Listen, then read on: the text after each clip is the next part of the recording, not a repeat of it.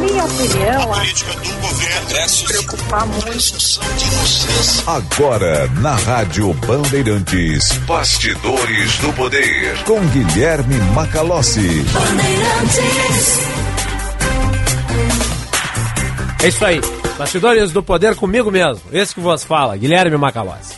Vamos até às 16 horas com opinião, análise, informação e serviço na Rádio Bandeirantes. E vamos direto com a Gabriela Veras de Brasília, porque aparentemente a reforma tributária deve ser votada ainda hoje na Câmara dos Deputados. Já foi aberta, alguns deputados estão por ali, mas como eu disse, movimento ainda mais tímido, né? Alguns usando ali o espaço para falar, para defender a reforma tributária ou para se colocar ali de forma contrária à, à reforma, né? A essa votação que deve acontecer hoje, mas fato é, como eu disse, né? Ela não, essas negociações não se limitam aqui ao Congresso Nacional, exatamente porque Aqui em Brasília tá, aconteceu também uma reunião do, do ex-presidente Bolsonaro com Tarcísio de Freitas, governador de São Paulo, e a informação que a gente tem é que Bolsonaro não gostou nada de ver aquela imagem de Tarcísio ao lado de Haddad, falando ali que concordaria né, com a reforma tributária, 95% com a reforma tributária do jeito que estava e que ele iria auxiliar ali na, na votação favorável pela reforma. Inclusive, essa reunião que aconteceu aqui em Brasília aconteceu exatamente para que Tarcísio tentasse ali é, fazer com que deputados parlamentares do PL votassem de forma favorável à reforma tributária, né? E isso ainda não foi confirmado. Então não sabemos ainda como o principal, é, a principal bancada opositora do, do governo, né, da base governista, vai se posicionar. Fato é que ainda não tem nenhuma indicação, nenhum rito indicado para os parlamentares se posicionarem, ou de forma favorável ou de forma contrária. Não tem nenhum, digamos, é, nenhuma orientação vinda de cima.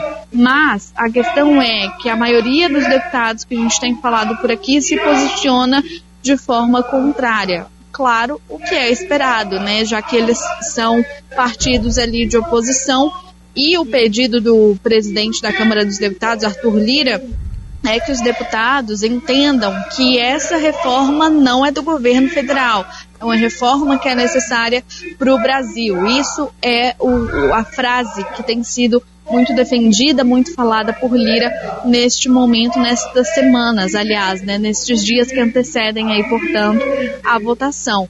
Então, a expectativa é que essa votação aconteça hoje no comecinho da noite, neste momento plenário sendo usado exatamente para aqueles ritos iniciais mesmo de discussão, debate, cada um parlamentar vai ali até o púlpito, né, destinado a isso para defender ou não a reforma tributária.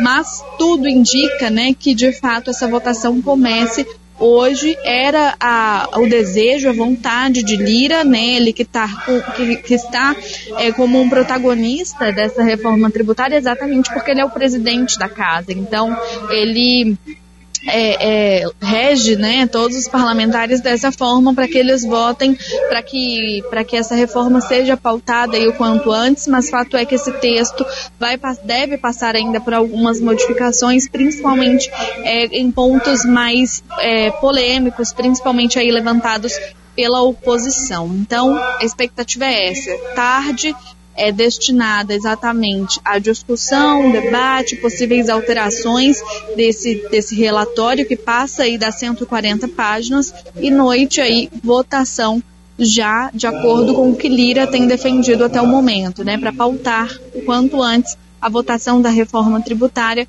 para aí sim os parlamentares saírem de recesso, Diego. Tá aí então, Gabriela Veras de Brasília. A votação deve começar ali por volta das 18 horas, sempre, é importante destacar isso, sempre isso está condicionado às últimas reuniões, às articulações de última hora, né? e 18 horas é o que se prevê. Pode até começar depois ou antes, depende muito, mas se começar às 18 horas, a tendência é ir noite adentro. O presidente da Câmara, o Arthur Lira, ele disse não ter dúvidas de que o Senado irá mexer no texto da reforma tributária a ser aprovado pela Casa.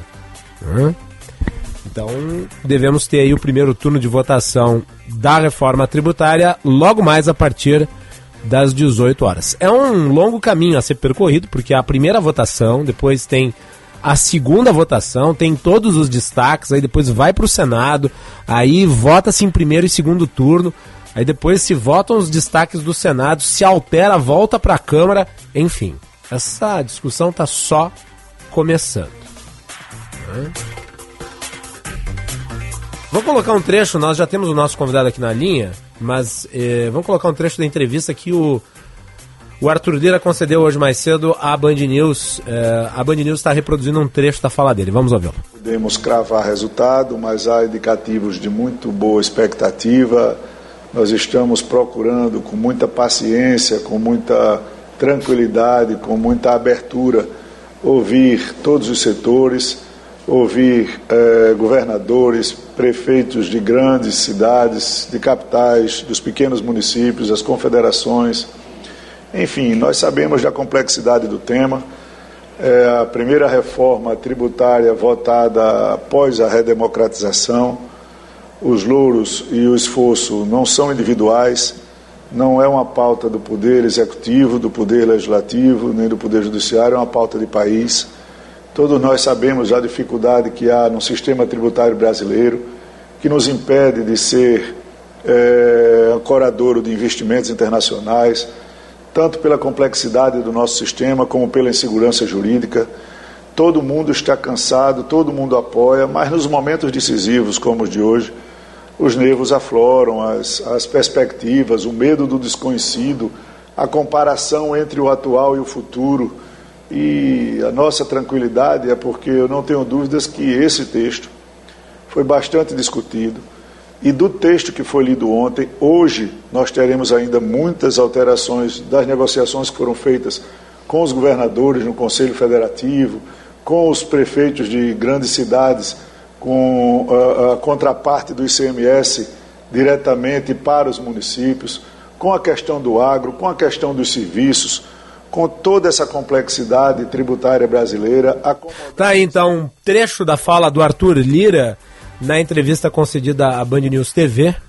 E eu gostaria de agradecer ao nosso entrevistado, o economista Oscar Frank, do CDL Porto Alegre, um dos mais renomados economistas do Rio Grande do Sul, por ter aguardado um pouco para a gente reproduzir aqui né, as informações de Brasília da Gabriela Veras e esse trecho da entrevista do Arthur Lira que introduzem o assunto na abertura do Bastidores do Poder. Oscar, é um prazer recebê-lo aqui novamente no nosso programa. Muito boa tarde. Boa tarde, Macalossi. Boa tarde a todos os ouvintes da Rádio Bandeirantes. Sempre uma alegria conversar com vocês. Obrigado por mais um convite aqui. Uh, o setor varejista é um dos mais incomodados com o texto da reforma tributária. O setor industrial está apoiando objetivamente, mas o setor varejista parece terminantemente contrário. Nas últimas horas, parece uh, o Arthur Lira e os seus aliados uh, ampliaram o leque de apoio ao texto final, que no início dessa semana contava com uma oposição muito consistente dos governadores. Mas as manifestações recentes do, do, do governador de São Paulo, Tarcísio de Freitas, e até mesmo aqui do governador do Rio Grande do Sul, Eduardo Leite, são de adesão. Eu pergunto, qual que é a avaliação que o senhor faz, sendo também economista-chefe do CDL, uh, eh, e qual é o ponto que o varejo vê nesse texto é, que pode gerar problemas? Bom, o que a gente entende do ponto de vista técnico e também institucional são duas questões principais, elementares. A primeira delas é de que a gente entende que é necessária que a reforma tributária seja neutra do ponto de vista de arrecadação, ou seja, nós não podemos ter elevação de carga tributária. Então é fundamental que esse texto ele contenha travas que impeçam justamente que a carga tributária como proporção do PIB venha a subir, venha a aumentar depois da aprovação do novo texto. Até porque a gente sabe que o tamanho da carga tributária já é muito elevado, penaliza o setor produtivo e, no princípio elementar, balizador de qualquer reforma tributária é, portanto, a neutralidade. Então, esse é o primeiro ponto. O segundo ponto que a gente também entende como sendo relevante é o fato de que se precisa ter dentro dessa discussão o princípio uh, muito uh, fundamental da administração pública, que é o da transparência, que é o da publicidade. Então a gente entende que é fundamental que a Secretaria Extraordinária da Reforma Tributária venha divulgar os impactos setoriais da reforma tributária, porque eu acredito que acaba se gerando muito ruído, porque todos esses impactos eles não são colocados sobre a mesa para discussão, para que se possa chegar eventualmente a algum consenso entre os diferentes setores. A gente sabe que os impactos eles são distintos então, seria fundamental que, a partir desses números, a gente pudesse ter, então, uma discussão saudável, uma discussão salutar, para que se pudesse, então, chegar a consensos. É muito complicado de se realizar qualquer tipo de estimativa, até porque o governo tem uma quantidade de informações, uma base de dados muito maior em comparação com a iniciativa privada. Né? Nós fazemos alguns estudos com base em poucas informações que são fornecidas pelo governo, principalmente do ponto de vista fiscal, que é o que nós estamos tratando hoje. Então, eu creio que esses dois pontos é que merecem atenção e que vão fomentar uma discussão muito mais saudável em torno desse tema. Uh, Oscar, uh, o governo está batalhando para que haja a aprovação do texto, mas o texto originalmente não é do governo. Daqui a pouco eu vou entrar especificamente nesse assunto, que é um assunto de natureza política, mas uh, parece aglutinar forças aí que não necessariamente são convergentes no dia a dia. Uh, e há o interesse para que isso seja aprovado, pelo menos está se fazendo força para tanto. Uh, e a análise política, que é exatamente a, a orquestração né, dos apoios para que a reforma seja aprovada, e outra análise técnica, que daí é o que nós estamos falando aqui, dos efeitos da reforma. E o IPEA, que é o Instituto de Pesquisa Econômica Aplicada, ele divulgou nesta quinta-feira uma, uma análise do resultado possível da proposta de reforma tributária, estimando que pode haver uma elevação no PIB do Brasil de até 2,39% até 2032, caso a reforma passe.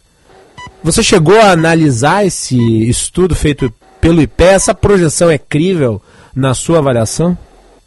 É, eu tenho visto já, Macalossi, outras estimativas que também mostram ganhos relativos a crescimento potencial do Brasil com a reforma tributária e a gente sabe que, em comparação com o que nós temos hoje, certamente haverá ganhos. Né? Segundo o Instituto Brasileiro de Planejamento Tributário, o IBPT, as empresas hoje gastam 181 bilhões de reais a cada ano para cumprir as obrigações relativas à legislação tributária. Então é um custo muito alto, é um custo muito elevado e que acaba sendo drenado de outras alocações, de outras alternativas, como pesquisa e desenvolvimento, como melhora das condições de concorrência, para justamente dar conta, dar cabo de todas essas obrigações. E a gente sabe que esse tipo de investimento em pesquisa e desenvolvimento é o que efetivamente pode nos colocar em outro patamar, que gera mais crescimento, que gera empregos de melhor qualidade, que gera inclusive mais arrecadação de impostos para o governo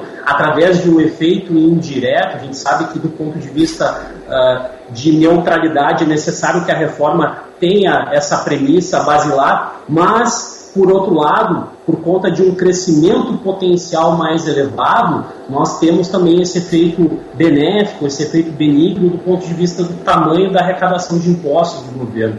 Então, essa discussão ela é necessária, ela é saudável. Eu só creio que uh, para que a gente consiga chegar em, em, em consensos um pouco mais uh, profundos do que nós temos hoje, é fundamental, portanto, que o governo divulgue essas estimativas setoriais, porque elas vão uh, fomentar aí um debate uh, mais profundo a respeito desse tema e vão acabar por diminuir os ruídos relativos aí à discussão da reforma tributária. Que dos setores econômicos, o único que parece ter incorporado o discurso de aprovação da reforma foi o industrial, né? Não me parece que isso exista, por exemplo, no setor varejista, no setor da agropecuária, que também é muito forte, muito importante, principalmente para as exportações brasileiras. Exato, é. Então, de fato é isso que tem acontecido. A indústria tem uma aderência muito maior ao que está sendo proposto hoje, perdão, pela reforma tributária. E, e eu entendo que cabe, portanto, a, a, a Secretaria Extraordinária da Reforma Tributária pontuar algumas questões que são importantes, ou seja, qual que é o grupo de empresas, por exemplo, que vai poder se creditar ao longo de todo o processo produtivo nos serviços, né? quanto que eles representam da nossa economia, quantos empregos geram, uh, se houver um contingente até certo ponto relevante desse ponto de vista, o que, que pode ser feito para minorar o impacto, seja, uma regra de transição um pouco mais extensa ou algum benefício que venha a ser concedido uh, de forma temporária. Então, buscar alternativas dentro desse sentido. Uh, quando nós não temos números, quando nós não temos estimativas, e a gente sabe que o governo tem condições de apresentar isso, ele já deve ter os dados prontos de antemão, mas não divulga isso para uma discussão mais profunda junto à sociedade, junto ao setor produtivo, eu creio que todos nós saímos perdendo. Então, é a partir disso que a gente pode, inclusive, arregimentar um apoio mais forte, e aí o governo não teria provavelmente tanta dificuldade assim se a gente conseguisse encaminhar todas essas questões. Nós estamos conversando com o economista-chefe CDL Porto Alegre, Oscar Frank, aqui sobre reforma tributária na Rádio Bandeirantes. Você, lembrando, nos acompanha pelo sinal FM 94.9, aplicativo Band Rádio e Band Play, canal no YouTube Band RS. Se inscreva. Uh, Oscar, com relação à produtividade, já existem muitas estimativas, até tratamos disso ontem aqui no programa. Uh, o ganho de produtividade que se pode ter a partir uh, da simplificação da arrecadação, né, a segurança jurídica também, mencionei isso hoje mais cedo. É, pode haver uma diminuição drástica no número de ações judiciais em matéria tributária. É, e existe um outro elemento que eu gostaria que o senhor analisasse, porque eu sei que o senhor também acompanha é, o mercado de trabalho. É, vem, pelo menos eu tenho visto algumas publicações suas tratando do índice de emprego. O IPEA toca nisso, nesse estudo, que se chama Propostas de Reforma Tributária e seus Impactos, uma avaliação comparativa, que foi assinado pelo pesquisador João Maria de Oliveira. É, ele fala especificamente sobre emprego, ainda que não vá gerar milhões de empregos. Uh, o estudo do IPE indica que pode haver uma elevação no volume de contratações. A reforma tributária tem esse alcance? Eu entendo que sim, Guilherme, porque nós temos, até dentro disso que tu vinha colocando na tua fala, por exemplo, da segurança jurídica, algumas estimativas relacionadas, por exemplo, ao contencioso tributário, Isso. elas são muito elevadas aqui no nosso Brasil. Algumas por parte do INSPER, por exemplo, lá de São Paulo, dão conta de que isso alcança 75% do nosso PIB, ou seja, algo em torno de 7,5 trilhões de reais. E esse é um efeito direto, um impacto decorrente de toda essa complexidade que nós temos em torno da legislação tributária. Então, na medida que a gente consegue promover uma simplificação de impostos, e claro que aqui até a gente está abrindo mão de algumas questões que seriam elementares do ponto de vista de reforma tributária, ou seja, de ter somente uma única estrutura arrecadatória, em princípio a gente deve ter duas, de ter uma única alíquota, em princípio a gente deve ter mais de uma, mas talvez seja a reforma tributária possível de ser aprovada aqui no nosso país. De qualquer forma, quando nós não temos todos esses custos relativos à, à adequação para a legislação tributária por parte das empresas, quando nós temos segurança jurídica, ou seja, quando nós atuamos para diminuir o contencioso tributário, certamente isso ajuda de maneira considerável o dia a dia das empresas, no sentido de gerar mais competitividade, e isso abre espaço naturalmente para uma maior contratação de empregos, e não somente isso, empregos de melhor qualidade, que vão remunerar mais, que vão propiciar com que o país tenha um crescimento mais sustentável ao longo do tempo, que é isso que realmente interessa. Nós temos falado muito de simplificação, unificação de tributos, daqui a pouco eu entro nesse tema específico.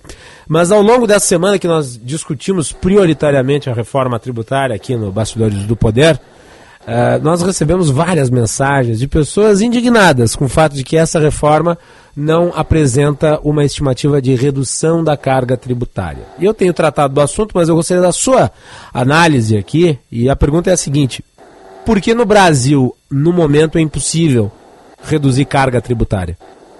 Excelente pergunta, Guilherme. Vamos lá. É, reforma tributária não deve versar sobre tamanho de carga. A reforma tributária tem como um dos seus princípios elementares assim, promover a simplificação do processo de declaração de impostos. Todos nós queremos pagar menos impostos. Okay? E isso Sim. deve acontecer através de uma outra pré-condição, qual seja que o tamanho da máquina pública caiba dentro do orçamento. Então, para que a gente sonhe com um cenário onde nós uh, paguemos menos impostos, é necessário, portanto, que o governo venha a diminuir os seus gastos, né? desacelerar o tamanho do crescimento da máquina pública porque é isso que vai então propiciar com que a gente possa pagar menos impostos sem prejudicar, portanto, o equilíbrio macroeconômico relativo às finanças do governo. Então, é, existe uma outra precondição, mas aí o que acontece muitas vezes é que reduzir gastos não é uma tarefa fácil aqui no nosso país. Existem muitos grupos de interesse que acabam pressionando quando é, nós temos aí uma tentativa de modificar a estrutura, de racionalizar alguma rubrica, algum tipo de despesa que pressione muito as finanças do governo. Então, é necessário fazer isso, ou seja, a pré-condição para que a gente tenha um cenário de menos impostos no futuro é que o governo gaste menos e que, portanto, a máquina pública caiba dentro do orçamento. Muito bem. É, e com relação a essa simplificação, vamos pegar aqui um dos, um dos uh, temas mais debatidos nessa reforma é a unificação do ISS com o ICMS. E nós temos aí uma boa parte do nosso manicômio tributário. Mencionei aqui, são mais de 5 mil municípios, cada um com a sua própria legislação de ISS, todos os estados também com suas respectivas legislações de ICMS. Portanto, vai se dar uma centralidade a isso, uma unificação, uma equalidade uh, em relação à legislação no IBS. O que, que se ganha do ponto de vista do, do consumidor, ou seja, daquele que vai pagar o tributo, e daquele que fornece o serviço ou o produto uh, a partir dessa unificação? Bom, o impacto direto, o que primeiro me vem à cabeça nesse caso é a questão de previsibilidade.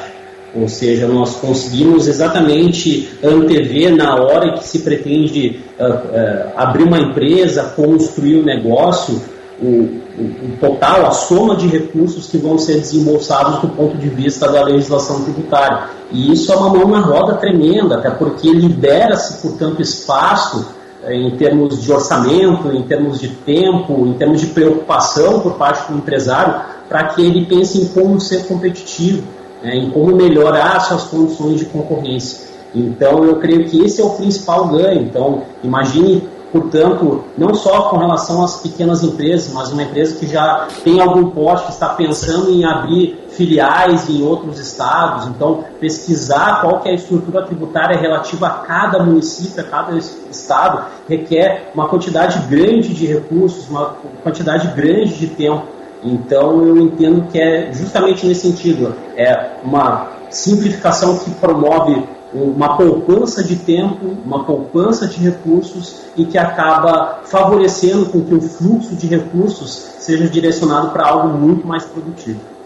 Muito bem, vamos aguardar para ver então o início dessa discussão na Câmara dos Deputados a partir da votação que deve começar logo mais às 18 horas. Eu gostaria de agradecer, Oscar, uh, por ter atendido o convite para falar sobre esse assunto tão complexo, tão importante é, e continuaremos em contato para né, continuarmos analisando isso, porque, como disse o, o presidente da Câmara dos Deputados, é uma longa jornada até a finalização do texto.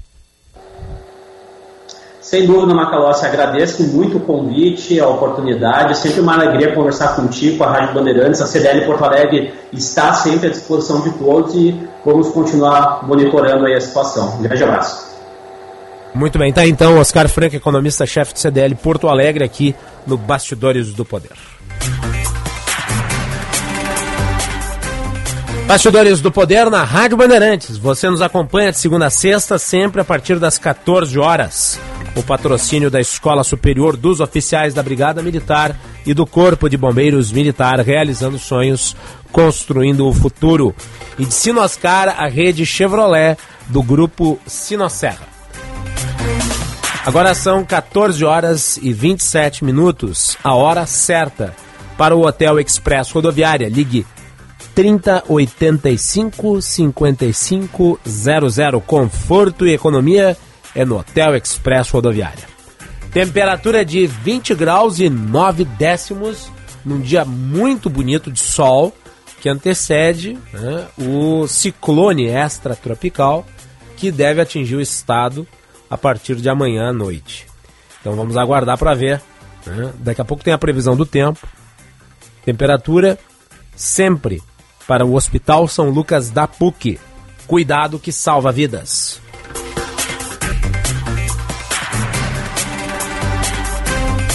Bom, uh, a gente acompanhou ontem, aqui no Bastidores do Poder, a manifestação do governador de São Paulo, Tarcísio de Freitas. Né, que havia liderado um movimento contrário ao texto da reforma porque haviam incongruências importantes e que atingiam diretamente os interesses dos governadores, principalmente do Sul e do Sudeste. Quais eram as incongruências? Quais eram os problemas?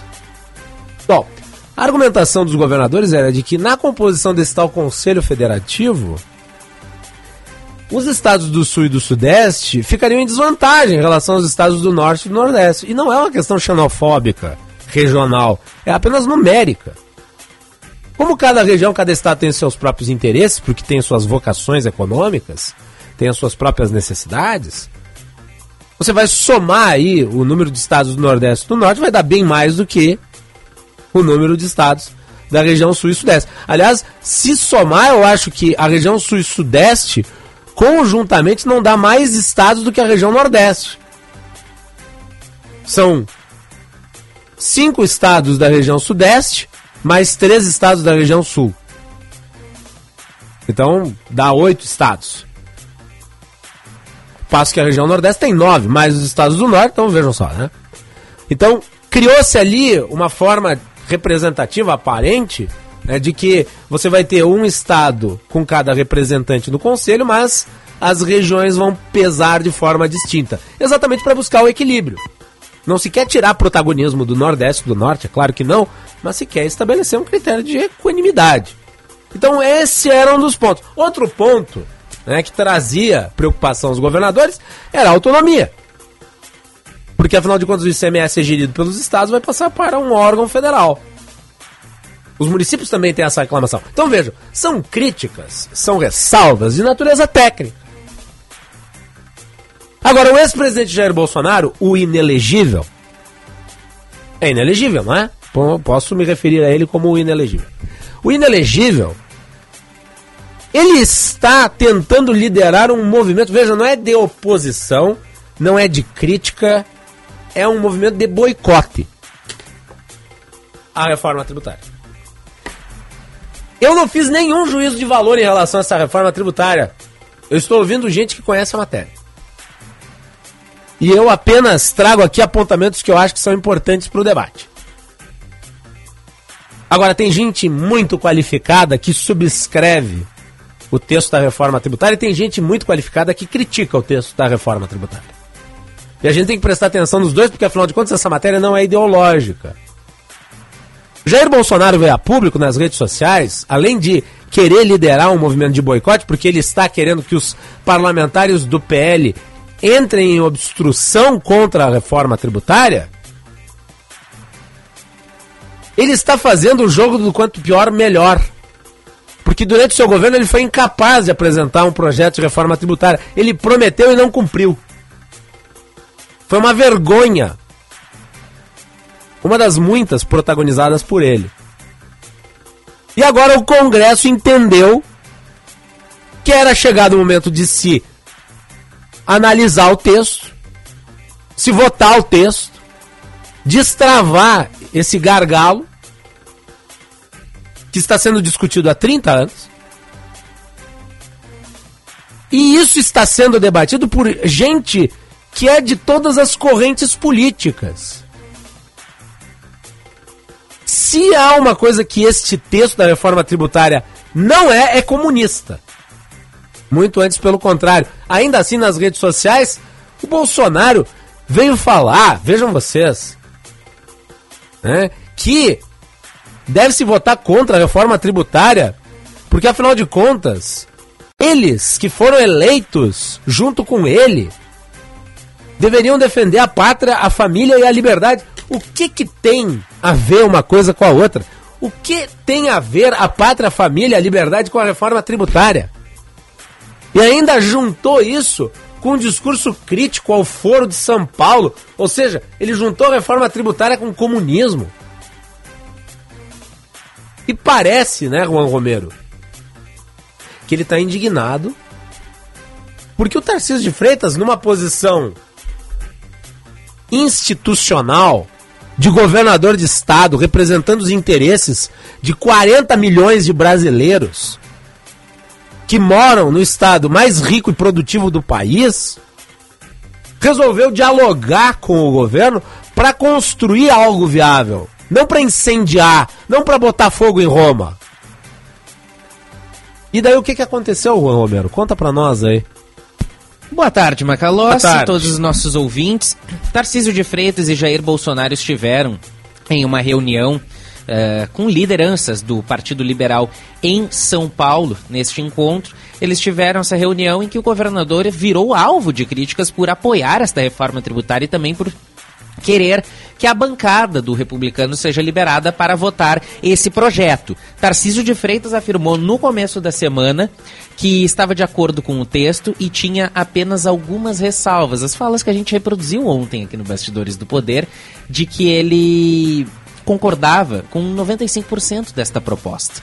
Tarcísio esteve reunido com Fernando Haddad e Bolsonaro se enfureceu com essa declaração de Tarcísio de Freitas. Criticou duramente o governador, foi alvo não só de Jair Bolsonaro, mas também de outros bolsonaristas do Partido Liberal. Macalós, quem nos acompanhar na live vai poder ver o vídeo, mas eu separei também o áudio em que Tarcísio de Freitas fala nesta nessa reunião com essas lideranças do Partido Liberal e dá para perceber bem o ponto em que ele é interrompido por Jair Bolsonaro. Vamos reproduzir. É um pouco do que eu estava tentando explicar. Nós temos, nós não podemos perder a narrativa. Eu acho que a direita não pode perder a narrativa de ser favorável a uma reforma tributária. Porque senão a reforma tributária acaba sendo aprovada e quem aprovou? Mas assim, o povo, nós vamos ficar do lado da nação. Esquerda não tem voto. Gente, se alguém pode deixar o governador falar, a grande questão, a grande questão é construir um bom texto. Pessoal, se o PL estiver unido, não aprova nada. Isso aí, presidente. Boa, presidente. Deixa eu só deixar uma, uma coisa clara aqui. Não estou aqui defendendo votação no dia de hoje, não. Aê! Eu estou tentando explicar. Eu estou tentando explicar. Fala o nome do senhor ontem, lá na É isso mesmo. Vários republicanos todinho apoiassem a aprovação hoje, Deixa eu tentar explicar, por favor. É isso, deputado. Vamos ouvir. O que eu estou querendo explicar e estou vindo aqui explicar com a maior humildade do mundo é que eu acho arriscado para a direita abrir mão da reforma tributária. Porque, tudo bem, gente. Se vocês acham que a reforma tributária não é importante, não vota, pô. É importante. Só vou pedir uma gentileza, o pessoal que está filmando aí, gente, não façam isso, não é nossa. Obrigado. Bom, deu para perceber muito bem o trecho em que Jair Bolsonaro fala no meio é, interrompendo Tarcísio de Freitas, alguns apoiadores é, fazendo críticas ali, apoiadores de Bolsonaro fazendo críticas ao posicionamento de Tarcísio de Freitas. Depois tem a tentativa de outras lideranças do PL de apaziguar os ânimos por ali. E no final, alguém pedindo para que não filmem este, este momento não filmassem este momento, mas tarde demais, porque esse vídeo acabou se espalhando em páginas bolsonaristas. O que que uh, colegas do blog uh, de política da Andréa Sadi, do G1, dizem? Bolsonaro está enfurecido com a declaração de Tarcísio de Freitas. Está fazendo críticas duras ao governador. E ele foi alvo, inclusive, de Valdemar Costa Neto, que era quem precisou intervir em alguns momentos. O que, que algumas alas do PL mais ligadas a Bolsonaro dizem? Que Tarcísio de Freitas estaria sendo ingrato com Jair Bolsonaro porque ele tomou proporções políticas por conta do cargo como ex-ministro da infraestrutura de Bolsonaro. Ele está inelegível, já fez críticas ao perfil político de Tarcísio e disse que o governador não tem experiência política, Macalossi. Mas, ao contrário do ex-presidente, foi eleito.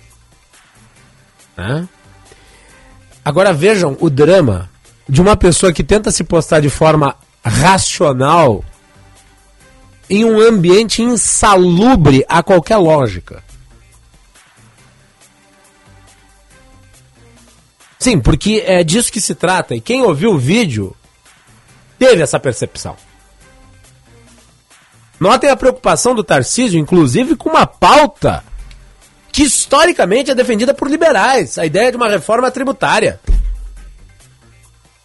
Ele disse: a direita não pode perder o protagonismo na discussão de uma reforma tributária. E daí o povo fica gritando lá, porque o Bolsonaro não quer que vote. E por que, que não quer que vote? Não apresentou um mísero argumento técnico para ser contra o texto da reforma. Poderia, é que não sabe nada de nada. Ignora completamente o tema não faz a menor ideia do que está falando. Só é contra a reforma tributária porque essa reforma tributária será votada no início do governo Lula. Agora notem, esta reforma tributária não é do governo Lula. Também não é do governo Bolsonaro, porque, repito, o governo Bolsonaro foi incapaz de pautar o texto. Foi incapaz de pautar o texto. A reforma tributária é do Congresso Nacional, com os seus acertos e os seus erros. E tanto é assim, Braguinha, que o próprio Lula, hoje, em reunião do Conselho Industrial, admitiu que a reforma não é a que ele e o Haddad gostariam.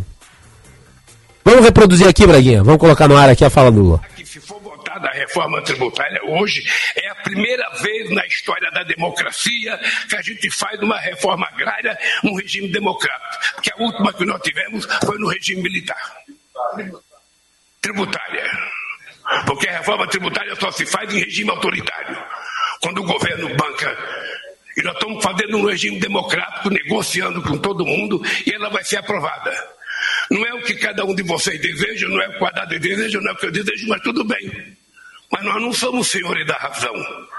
Nós temos que lidar com a, relação de força que está no Congresso Nacional. Os deputados que estão lá, bem ou mal, foram escolhidos pela sociedade brasileira, portanto, merece tanto respeito quanto eu acho que eu e o Alco merecemos. Então, ao invés de chorar o que a gente não tem, nós temos que conversar com o que a gente tem. E isso vai acontecer nesses próximos quatro anos. Cada ministro que está aqui sabe, é preciso parar de reclamar. Preciso parar de elementar e discutir como fazer e vamos fazer. Tá aí. Tá errado? Não tá errado. Ah, vão me chamar de petista? Podem chamar. Eu não tô preocupado com rótulo. Não tô preocupado com rótulo. Não tô nem aí pra rótulo. O Lula tá certo, é isso aí mesmo. Essa reforma é fruto de uma discussão ampla. Ponto final. Notem, o texto original texto da PEC 45 é do Baleia Rossi, que não é de esquerda. Tem um posicionamento liberal, presidente do MDB. O texto que uniu a 45 a 110 do relator, o projeto substitutivo, é de um parlamentar do PP que apoiou o Jair Bolsonaro. A reforma foi encampada pelo Arthur Lira, que apoiou o Bolsonaro. O texto da reforma teve o apoio técnico de gente como o Armínio Fraga, que é um comunista, claro, todo mundo sabe. Né? O Mailson da Nóbrega, que é outro comunista, todo mundo sabe. Da Helena Landau, que é outra comunista, todo mundo sabe. Do Celso Afonso Pastore, que também é comunista, esse é trotskista, inclusive. Né?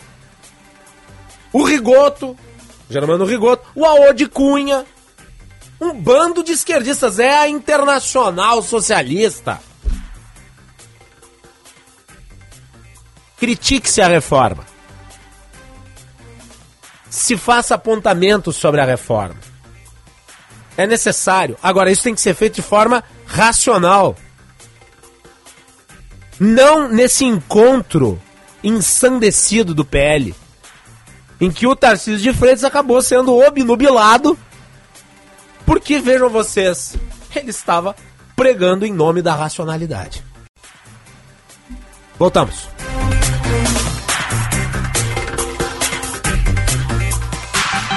Qualidade e criatividade. Conteúdo relevante e multiplataforma. Rádio Bandeirantes. Rádio Bandeirantes. Porque sempre tivemos os microfones abertos para o debate, abertos para a opinião plural, abertos para a sua participação, é que podemos dizer que estamos fechados com você e com a verdade. É mais do que um compromisso. Porque sobre os fatos pode-se interpretar, fazer conjecturas das motivações, pode-se elaborar, projetar suas consequências. Mas os fatos são os fatos. E é aí que você vai nos encontrar sempre firmes. Não abrimos mão da verdade dos fatos. E sempre com foco em você, na defesa dos seus direitos. Mais do que nunca, Rádio Bandeirantes. Fechada com você, fechada com a verdade. Precisa fazer um reparo no seu automóvel? É hora da revisão. A oficina da Sinoscar arruma até prêmios para você. Aproveite a promoção Serviço Premiado Chevrolet. A cada 250 reais em serviços na oficina, você concorre a milhares de prêmios e uma Tracker zero quilômetro. Agende seu serviço agora mesmo e aproveite. Sinoscar, a rede Chevrolet do Grupo Sinosserra. No trânsito, escolha a vida. Rádio Bandeirantes. Fechada com você.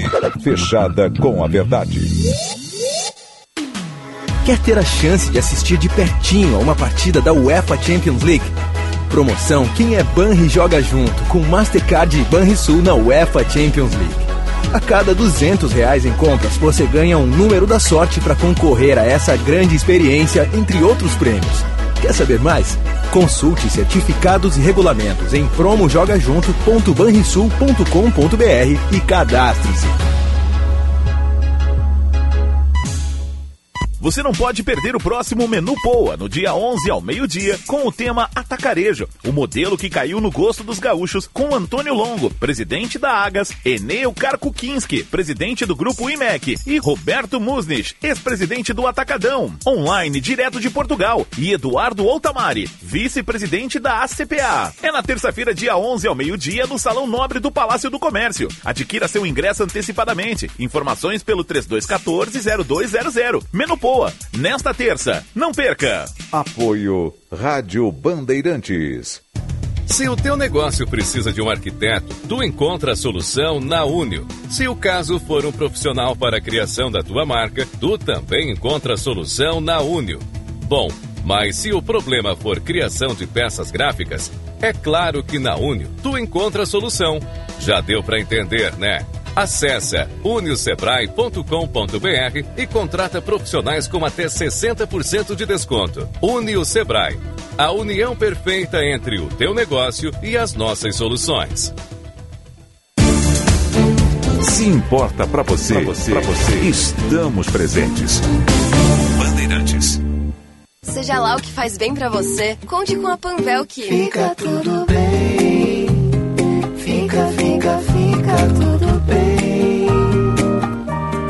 Bem. Saúde Panvel. Com prevenção e cuidado, tudo fica bem. Aproveite os descontos especiais em medicamentos, vitaminas, exames rápidos, vacinas e muito mais. Cuide bem da sua saúde e da sua família. Confira nas lojas, no site, no app ou peça pelo Alô Panvel. Panvel, bem você, você bem. Na Claro, você tem a internet com fibra mais rápida e a rede Wi-Fi mais estável do país para navegar, assistir seus filmes e séries favoritos e jogar de montão. Assine já 350 mega com fibra por apenas R$ 99,90 por mês no Multi. Vai deixar passar uma oportunidade como essa? Não, né? Ligue para 0800 720 1234 ou acesse claro.com.br. Vem pra Claro e faça o Multi. Claro, você merece o novo. Consulte condições de aquisição. Rádio Bandeirantes. Em tempo real, o que acontece no Brasil e no mundo e que mexe com você. Você ouve na Rádio Bandeirantes. Bastidores do Poder.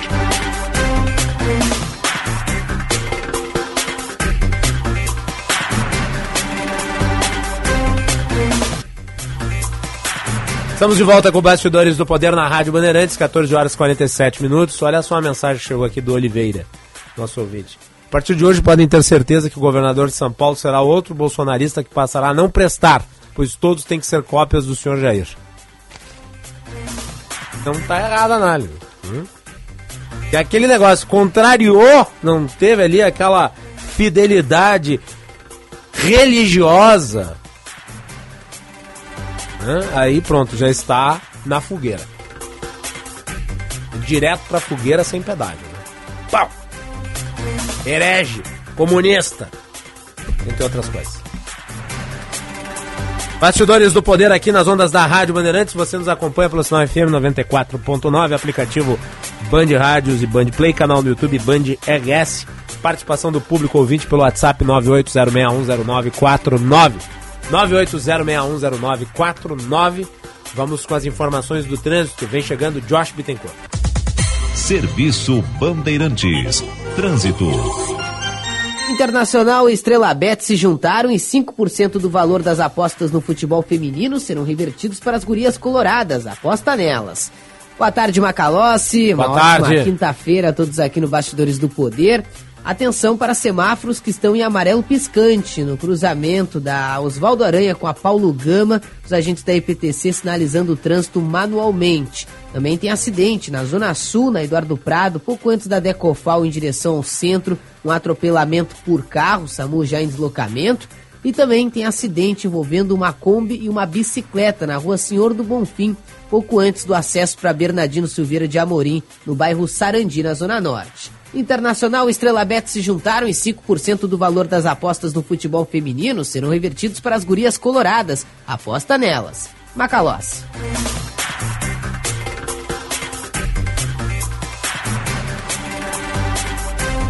Obrigado, Josh. Vamos com o repórter KTO. Dupla Grenal. Informação, repórter KTO. Tem problema. Vamos lá, com Calhau Dornelles falando do Grêmio e o Lucas Dias do Internacional. O Grêmio tem reapresentação marcada para logo mais, às 13h30 da tarde, no CT Luiz Carvalho. Luiz Soares será reavaliado para ver se terá condições de atuar no próximo domingo contra o líder Botafogo na Arena pelo Campeonato Brasileiro. Caso não esteja apto, o centroavante uruguaio será preservado pela comissão técnica, visando a partida da próxima terça-feira contra o Bahia pelas quartas de final da Copa do Brasil. Fora de campo, a direção oficializou a saída do lateral direito Tomás Luciano. O jogador se transferiu para o Gil Vicente de Portugal em uma negociação gratuita, com o tricolor gaúcho permanecendo com 30% dos direitos econômicos. Juan Manuel Iturbi será anunciado a qualquer momento. O jogador já foi aprovado nos exames médicos e assinará contrato até o final de 2023 com possibilidade de renovação até 2024. Outro jogador que está de saída é o atacante Ronald Barcelos, que possui tratativas em andamento com o Ipiranga de Erechim. Com as informações do Grêmio, falou o repórter Calhau Dornelles. O Internacional que treinou pela manhã no CT Parque Gigante, somente o aquecimento aberto para a imprensa, a atividade foi com portões fechados. Alan Patrick, que está suspenso e não joga contra o Fluminense, trabalhou normalmente no gramado do CT Parque Gigante. Os desfalques certos são ele e Pedro Henrique, que segue se recuperando de lesão muscular grau 2 na coxa direita, mais duas semanas de recuperação. O atacante Luiz Adriano vira dúvida por conta de sintomas gripais, não esteve mais uma vez no campo e é uma dúvida para o jogo do final de semana. Quem não é dúvida e deve fazer a sua estreia é Ener Valência, que já está regularizado no BID desde ontem à tarde e deve viajar no sábado com a delegação para o jogo do domingo, 4 horas da tarde, lá no Maracanã, contra a equipe do Fluminense. Fora de campo, o Colorado segue trabalhando no mercado de transferências e fez uma proposta pelo volante Bruno Henrique, de 33 anos, que trabalhou com o técnico Mano Menezes no Corinthians e no Palmeiras e estava no Al Ittihad, onde foi um dos melhores jogadores no título do Campeonato Saudita por lá. O Internacional fez uma proposta e está confiante na chegada do volante de 33 anos. Com as informações do Inter, falou o repórter Lucas Dias. É, então, informações do Grêmio e do Internacional, é o repórter KTO aqui no Bastidores do Poder.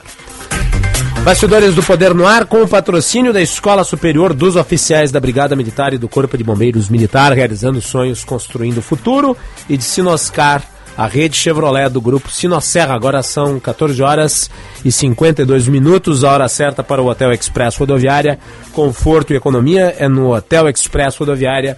Ligue 3085 5500. Temperatura em 22 graus e 4 décimos. Dia belíssimo, nem parece inverno. A temperatura para o Hospital São Lucas dá cuidado que salva vidas. Nós vamos fazer mais um intervalo. E na sequência nós vamos conversar aqui com a doutora Franciele Campos, que é a presidente do IGAD, Instituto Gaúcho de Direito Eleitoral. Tem um monte de iniciativas aí do IGAD que estão sendo é, desenhadas e nos próximos dias devem ocorrer e a gente vai trazer os detalhes aqui no programa. Retornamos. Informação e entretenimento. Prestação de serviço sempre presente. Rádio Bandeirantes. No Bandplay, quem faz a programação é você. O Bandplay é o aplicativo do grupo Bandeirantes. Bandplay é notícia, música, aventura, esporte, podcast e muito mais. Com um único login, você assiste, ouve, curte e interage. E as nossas armas aí são as vacinas. Alô, meu caro Murici Eu queria que você fizesse uma avaliação disso. Não abrir mão de receita tributária. Mas o Pelé, dele era jogar, jogar e, e jogar. as questões mais importantes do mundo jurídico. Qual de fato é o capital político que ele tem hoje? Falar coisa pra você, foi um jogo perfeito. O rural tende a crescer. No momento único, exclusivo e mágico do futebol do Brasil. Bandplay é a Rádio Bandeirantes, onde você estiver, quando você quiser. Baixe agora. Disponível na Play Store e na Apple Store. Bandplay. Quem faz a programação é você. Conheça o curso de Direito da ESBM, com conteúdo voltado ao ingresso nas carreiras militares. O curso capacita você a ingressar numa das principais carreiras jurídicas do Estado. Saiba mais em www.esbm.org.br ou pelo telefone 51 981 47 92 42. ESBM, realizando sonhos, construindo o futuro. Bandeirantes. Tabacaria Paromas, mais de 20 anos de tradição, atendimento personalizado. Demais Paromas ao seu estilo. A sua tabacaria em Porto Alegre, Avenida Farrapos 286. Teleentrega Whats 99558 6540. Quem é associado do Cindy Lojas Porto Alegre tem plano de saúde a partir de 51 reais por mês. É o melhor custo-benefício para empresários, familiares e funcionários com os planos Unimed, CCG e Poaclin. Quer saber mais? Acesse o site cindylojaspoa.com.br. Cindy Lojas Porto Alegre, a melhor solução para o teu negócio. O serviço premiado Chevrolet voltou. Aproveite desconto progressivo de até 20% em mão de obra e peças, conforme a idade do veículo. E ainda, a cada 250 reais em serviços, você pode concorrer a milhares de prêmios. E no final, você pode ganhar um tracker zero quilômetro. Consulte regulamento em serviçopremiado.com.br e participe. No trânsito, escolha a vida. OABRS alerta. Ao receber pedidos de pagamentos relacionados a processos judiciais ou administrativos pelas redes sociais ou WhatsApp, fique atento. Nesses casos, não faça nenhum depósito, PIX ou transferência antes de conversar pessoalmente com seu advogado ou advogada. Cuidado com os golpes e fraudes de criminosos que se passam por advogados e advogadas. Um alerta da OAB-RS à sociedade. Rádio Bandeirantes. Fechada com você. Fechada com a verdade. Quanto tempo da sua vida você perde em deslocamentos? Na Unier, o tempo voa a seu favor. Somos sinônimo de excelência em transporte aeromédico e táxi aéreo por isso, conte com nossa expertise para uma locomoção ágil e com toda a segurança e conforto que você merece. Unier, voando para cuidar de você. Ligue 51 2121 1100. Novas oportunidades para quem fez o Enem. Vamos nos unir e reconstruir o país. Fiéis, aí vou eu. Ter apoio para financiar o curso dos meus sonhos. É Justiça Social. Inscrições de 4 a 7 de julho. Vá até acessounico.mec.gov.br e conheça as suas possibilidades. Ensino, Ensino superior, superior, aí vamos nós. Ministério da Educação, Brasil, União e Reconstrução, Governo Federal. Repórter Bandeirantes é um oferecimento de Grupo Souza Lima. Eficiência em Segurança e Serviços. Repórter Bandeirantes. O Ministério da Educação encerra hoje a consulta pública sobre o novo ensino médio. A coleta de informações começou no dia 15 de junho com o objetivo de reunir opiniões e sugestões que serão usadas para revisitar, revisitar o modelo. Até ontem, o MEC havia registrado mais de 105 mil participações de estudantes, professores e gestores escolares. A consulta pública é online.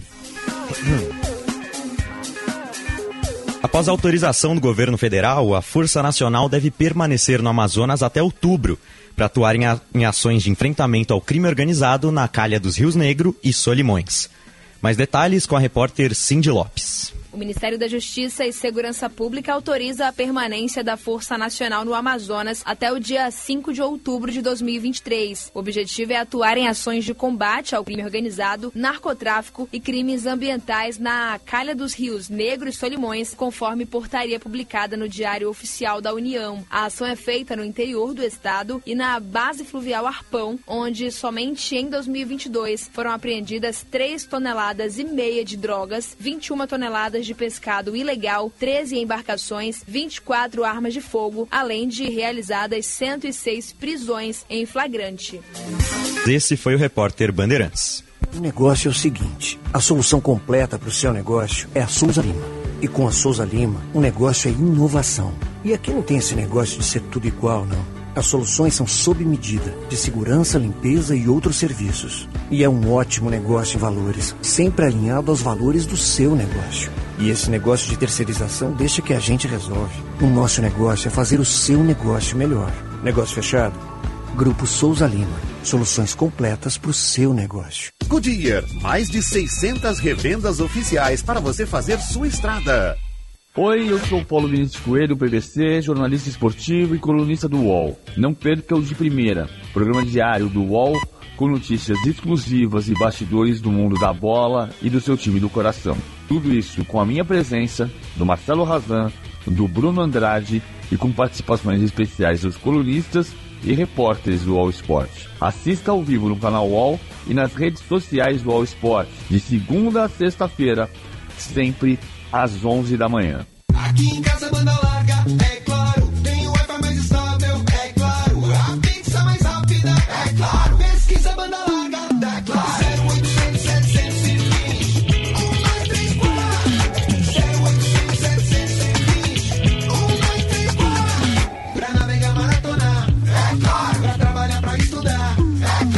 Acesse claro.com.br e assine já a banda larga multicampeã pra casa inteira. É claro. Goodyear, mais de 600 revendas oficiais para você fazer sua estrada. Repórter Bandeirantes. Rádio Bandeirantes. Em tempo real, o que acontece no Brasil e no mundo e que mexe com você.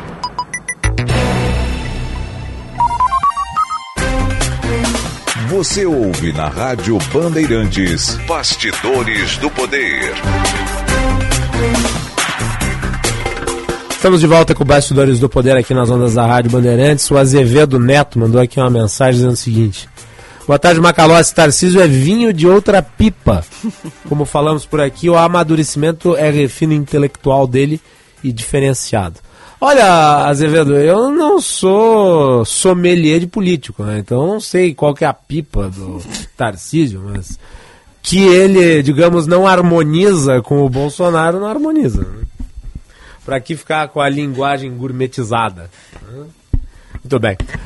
Vamos falar sobre direito eleitoral com a presidente do IGAD, Instituto Gaúcho de Direito Eleitoral, Franciele Campos, advogado, está aqui conosco na Rádio Bandeirantes. Franciele, é um prazer recebê-la. Boa tarde. Boa tarde, Guilherme. Boa tarde, ouvintes da Band.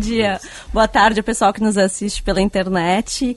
É um prazer retornar ao programa. A, a instituição que tu presides, o IGAD, está fazendo uma série de ações aí, inclusive com a participação de advogados, lideranças políticas. Eu vi que teve um encontro recente do IGAD com o vice-prefeito de Porto Alegre, o Ricardo Gomes. Vai ter hoje outro, né? Isso Daí aí. com a deputada Nadine. Isso aí, a gente está com uma agenda extensa. É, um- uma grande felicidade de ter uma equipe muito bacana que trabalha comigo é, no IGAD, né? Os associados, além de advogados, como tu mencionaste, a gente também tem é, o pessoal da Serventuários da Justiça Eleitoral, é, desembargadores, enfim, é uma, uma grande equipe que trabalha com a gente. E nós estamos, fizemos também o, o primeiro encontro, como tu disseste, com o vice-prefeito de Porto Alegre. Foi um encontro muito rico. A gente tinha uma previsão ali de durar uma hora, no final é, acabamos é, fazendo um debate de duas horas. Foi um encontro é, muito proveitoso e hoje a gente tem um novo encontro e já quero convidar porque ele é aberto não só a associados do IGAD. Então a gente sabe que tu tens uma uma audiência muito qualificada que gosta de, de debater política.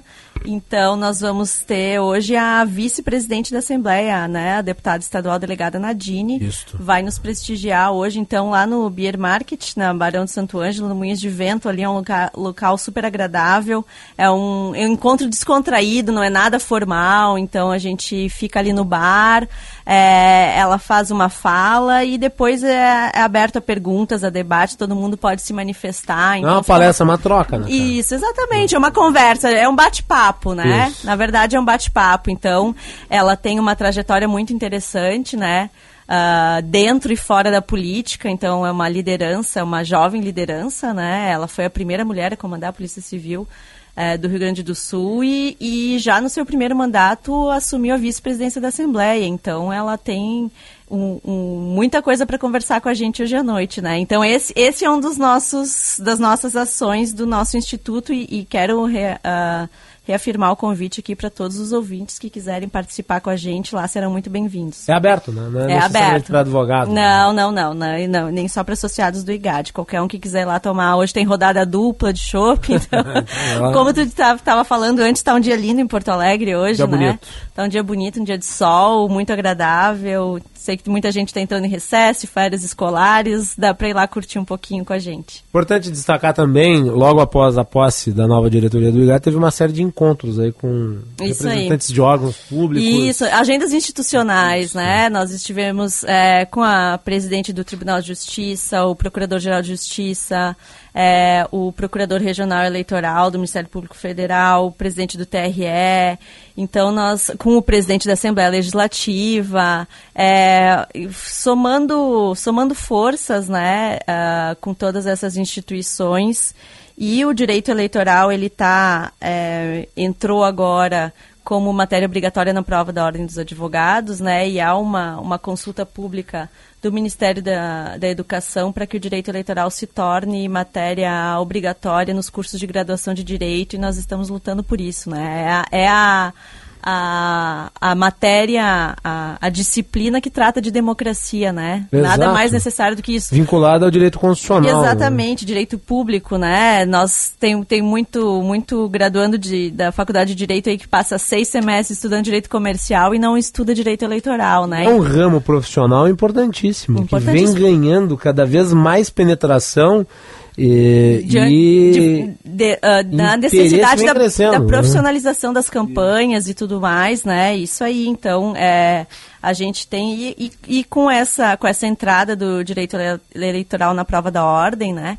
A gente acredita que já logo logo eh, será aprovado esse pedido de, de, de que seja obrigatório também na graduação, né? O estudo do direito eleitoral. pelo menos uma cadeira, né? Isso aí, então a gente está. E nós temos vários outros projetos aí, se tu me permite, Ah, Guilherme. por favor. É, nós temos um projeto que foi lançado é, há algum, alguns dias atrás, acho que tu estavas de férias, que é um projeto que nós estamos tentando é, alavancar lideranças femininas é, em espaços de poder, espaços de decisão, não só dentro da política institucionalizada, né?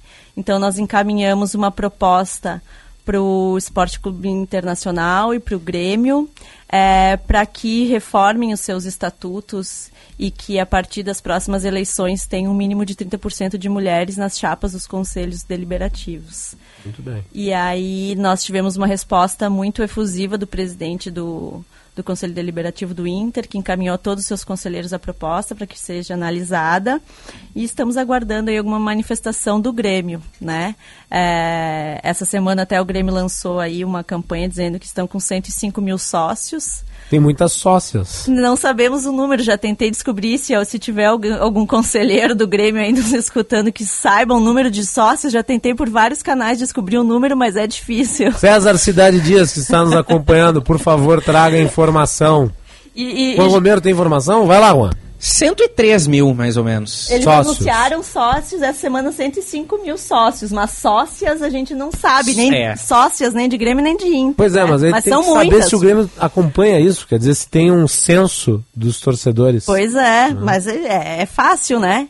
Então nós estamos é, tentando trazer essa, essa pauta para dentro dos clubes de futebol e, e outras organizações civis. A gente quer levar, ampliar isso também para sindicatos, para conselhos de classe, enfim.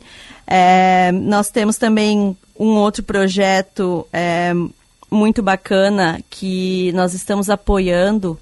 O Tribunal Regional Eleitoral vai comemorar esse ano os 100 anos do Tratado de Pedras Altas, né, de que Borges de Medeiros e Assis Brasil assinaram para dar fim à Revolução de 1923. Então, nós teremos um evento é, em dezembro, né, o tratado foi assinado dia 14 de dezembro de 1923.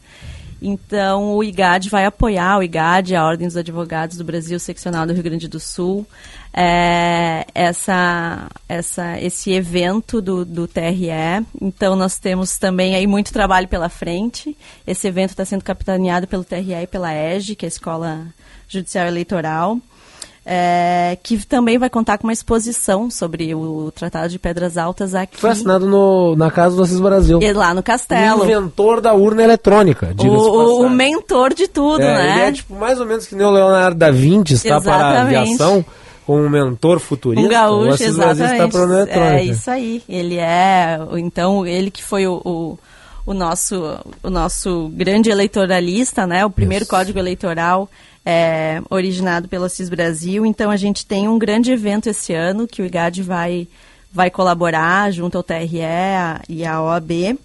E nós temos também é, é, grupos de estudo, temos um projeto que estamos desenvolvendo também, que será é, através de através das associadas do IGAD, a gente quer levar aulas de cidadania e direitos políticos para mulheres ah, marginalizadas, mulheres que estão um pouco fora eh, do contexto social, para que a gente possa trazer novas lideranças em todas as classes, né? Nós con- conversamos com os políticos, como tu Lideranças disse, da periferia. de lideranças da periferia. A gente quer dar aulas, explicar para elas como é que funciona sistema proporcional majoritário, o que, que precisa ser feito para se participar de uma campanha política, é, como que trabalha o poder executivo, o poder legislativo conceitos básicos, para que a partir disso a gente possa formar lideranças e que essas pessoas é, sejam é, replicadoras dentro das suas comunidades desses conceitos de cidadania e assim a gente tenha uma renovação política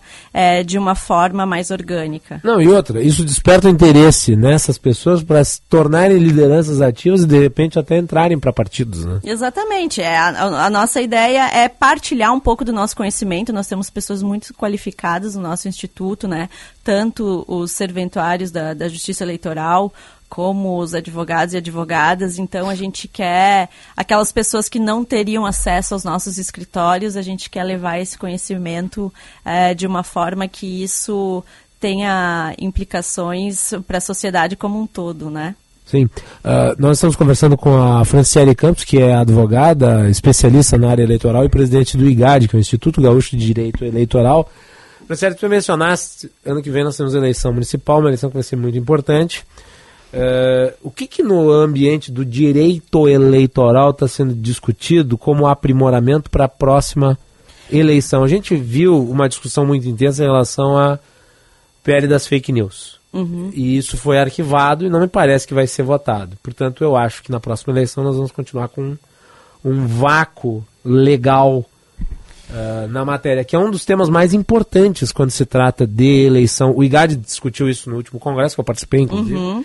Uh, e a Justiça Eleitoral, com hum. quem o IGAT tem uma ligação muito próxima, também tem preocupação. Então, em termos de legislação, o que, que tu vislumbra, como advogada, como especialista em direito eleitoral e como presidente dessa instituição, uh, que nós possamos ter de novidade para a eleição de 2024? Olha, eu, o Congresso agora ele está muito focado numa pauta só, né? Que é a pauta arcabouço fiscal, reforma tributária. E a gente tem aí em tramitação no Congresso um novo Código Eleitoral, mas as notícias até, eh, acho que semana passada, é, a Folha de São Paulo divulgou que o governo agora ele tenta fazer, deixar de lado a discussão do, do Código Eleitoral e trazer uma mini reforma eleitoral, porque, para explicar para os ouvintes, né, as regras da eleição elas têm que estar é, dispostas até um ano antes da eleição, né? Então, tudo que for é, modificado na legislação tem que ser feito esse ano, né? Não Sim, pode ser feito ano que vem. Então a gente a gente tinha uma esperança, né, dessa reforma, mas já já já veio esse balde de água fria por parte do governo federal.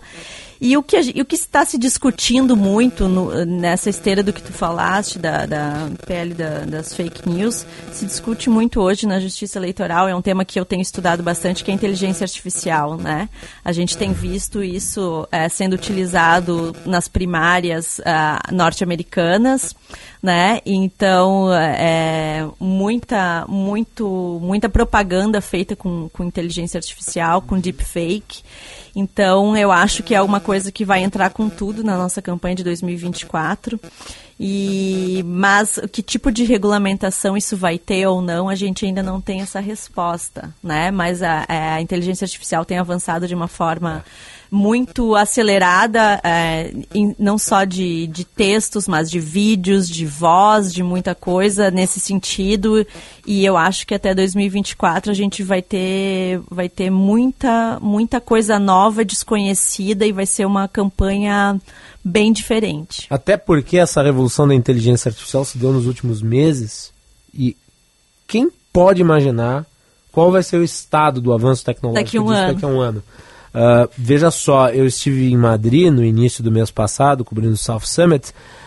Uh, o governo espanhol já tem uma secretaria, na Espanha são secretarias, não são ministérios. Já tem uma secretaria destinada a trabalhar inteligência artificial com um orçamento de 3 bilhões de euros. É, eu, eu, eu, eu vejo esse como um assunto então, do momento. Nós já estamos em defasagem é. em relação ao debate o, que é feito em o, outros países. O presidente do Senado apresentou um, um projeto de lei que foi é, elaborado por uma comissão de juristas é, que está tramitando para regulamentar a inteligência artificial aqui no Brasil, né? Mas também a gente não sabe a, a, com que velocidade esse PL vai, vai avançar no Senado ou, ou não, né? E independente disso, eu acho que a gente vai ter muita, muita discussão ainda sobre esse assunto. É, muitos, a gente tem visto muitos vídeos até essa semana, o pessoal acompanhou ali, né? Aquela propaganda da Volkswagen que trouxe, que ressuscitou a Elis Regina, né? Uhum. E eu acho que a, pela tendência do que a gente está vendo na campanha norte-americana, que os dois partidos estão utilizando muito inteligência artificial para fazer é, propaganda, eu acho que isso vai chegar aqui no Brasil e a gente ainda não sabe de que forma isso vai impactar o eleitor e os, propriamente os candidatos também, né? Eu acho que esse é o assunto do momento no direito eleitoral. Até quando se fala, por exemplo, uh, da utilização disso para o lado negativo, porque você pode utilizar a inteligência Claro. artificial para mapear eleitores, Uhum. para estabelecer estratégias, para criar conteúdo. Então, a inteligência artificial tem um lado virtuoso. Tem um lado que pode ser negativo, que é você A mencionou deepfake, no comercial, né? deepfake e o nível Uhum. é, é tão extraordinário que daqui a pouco vai ser muito difícil diferenciar o que é real do que, que é. É. fictício. Você mencionou aqui o comercial da, da Da Volkswagen, Regina. da Uhum. Elis Regina. Eu fui assistir Indiana Jones na semana passada. O que eles fizeram com o rosto do Harrison Ford é algo extraordinário. Então, eh, isso tende-se a popularizar-se ao longo do tempo. E cabe ao legislador antecipar a tendência. É, eu acho que nem antecipar, ela já está aí, né? então a gente tem feito muitas discussões no IGAD, nos grupos de estudo, é, ah, sobre esse assunto, porque é um assunto que eu acho que vai dominar bastante, né? Eu acho que, por exemplo, eu tenho, eu já perguntei não só para o chat GPT, para o chat da Bing também da Microsoft, né? Qual o melhor candidato para se votar em 2024 nos Estados Unidos? E ele, o chat da Bing e da Microsoft, ele faz uma análise bem apurada dos dois candidatos. Eu perguntei quem, ah, ah, quem é o melhor candidato para a eleição de Porto Alegre, São Paulo 2024 e o chat me respondeu que não faz exercício de futurologia. mas, Certinho, é? mas Ele já está respondendo que nem um político. mas eu acho que isso é, é as campanhas, como essa inteligência artificial é, ela é alimentada pelas perguntas que os usuários fazem, certamente os partidos e os candidatos já estão alimentando a inteligência artificial com seus próprios dados, né? E isso vai ser muito utilizado é, em 2024. E é to- todos temos que ficar atentos, não só os operadores do direito, o legislador, mas também o eleitor, né? Aliás, tu ministrou no grupo de estudos de GAD recentemente uma, uma palestra sobre Isso, né? no- eu, eu também fiz uma palestra sobre inteligência artificial e democracia num simpósio que o IGAD realizou na Faculdade do Ministério Público. Um abraço, o pessoal do Ministério Público muito gentil, muito aberto é, à nossa matéria do direito eleitoral. E em que eu faço uma, um, um- histórico ali da, do Homo sapiens até hoje para explicar é, o, como que a linguagem agora, né? como que a linguagem é, afeta a democracia e como que a linguagem não humana pode afetar os governos democráticos. Muito interessante. Ah, e deixa eu aproveitar aqui, eu vi no, na agenda do grupo de estudos que teve recentemente uma manifestação da Débora Vicente sobre, Isso sobre as candidaturas fictícias, né? frauda, fraude às cotas de gênero. E teve Isso. recentemente Temos- uma decisão polêmica em relação à matéria, quer É. dizer, uma isenção, uma espécie de anistia. Ah, não, e, e isso da- tá, tá falando, tá tramitando ainda no, Sena, no, no, no, no Congresso, né, anistia sobre a questão do, do financiamento, né, os partidos são obrigados a repassarem um valor específico para as candidaturas femininas é, e de pessoas negras, e aqueles que não fizeram agora estão pedindo a anistia, né, é, então é um tema bastante polêmico também. A gente tem tratado muito de temas polêmicos. Até quero convidar, então, já que tu tá, tá, tá com a nossa agenda do grupo de estudos. É, o pessoal pode, quem é advogado, estudante, até jornalistas, pessoas que trabalham eh, em política, podem participar, não precisam ser associados do IGAD. Sigam o nosso Instagram, que é igad.rs, e lá vocês podem entrar em contato com a gente. Quem tiver interesse vai, vai saber de toda a agenda e que, quem quiser entrar, nossos grupos de estudo são realizados por Zoom, né? Zoom. Então temos pessoas do Brasil inteiro, de Curitiba, do Nordeste, de Brasília, que participam com a gente. Então, se tiver, se tiver algum pessoal aí nos escutando e tiver interesse, podem entrar em contato pelo nosso Instagram ali, que, que a gente vai ter uma honra de, de recebê-los. Muito bem. Tá aí então, olha só, o Rafael Pastre diz que na eleição da OAB já existe paridade. Ah, sim, é. Isso já está no Estatuto da, da OAB, né? Os 30% há muito tempo, é, exatamente. E a gente está tá tentando, então, se tiver o pessoal aí que, que tiver nos, nos clubes aí, no Grêmio e no Inter, vamos levar essa pauta aí, né? Porque as, as sócias, elas, elas pagam como como sócios, né? Tem o, o, futebol feminino, agora temos a Copa do Mundo aí, né? O, o, o Internacional teve super bem no, no, Campeonato Brasileiro aí de futebol feminino, né? E a gente precisa colocar as mulheres dentro do Conselho Deliberativo também para que tomem as decisões, né? Eu, só não gostei da, da. Eu só achei que a, a ministra, a ministra dos esportes, é, ela a Ana Moser, né? Ana Moser ela queria ponto facultativo para né, a realização do. Ela queria paridade, né? Porque no, na sim, Copa sim, do, não do sei, mas o problema, teve. Ana Moser, é que a Copa do Mundo Feminino vai ser no horário da madrugada. É, porque é, então, nem adianta. É, é na. Na Austrália. Na Austrália, Austrália então, isso, né? isso. Na Austrália e Nova Zelândia, né? Bem, isso eu aí. até entendo que se queira a paridade, mas nesse caso aqui nem cabe, né? Vai Ponto facultativo de madrugada. Às sete da manhã, nem sei direito os horários, mas enfim, vamos torcer. A última Copa da Marta, né? É verdade. Uma Copa das da maiores atleta, atletas do século, com certeza, né? Com certeza, absoluta. Boa Fran... sorte às meninas, então. Bem, Franciele Campos, muito obrigado pela participação aqui. Sucesso, os nossos microfones ficam à disposição. Muito obrigada, Guilherme. Obrigada, Rádio Bandeirantes, por sempre nos receber muito bem.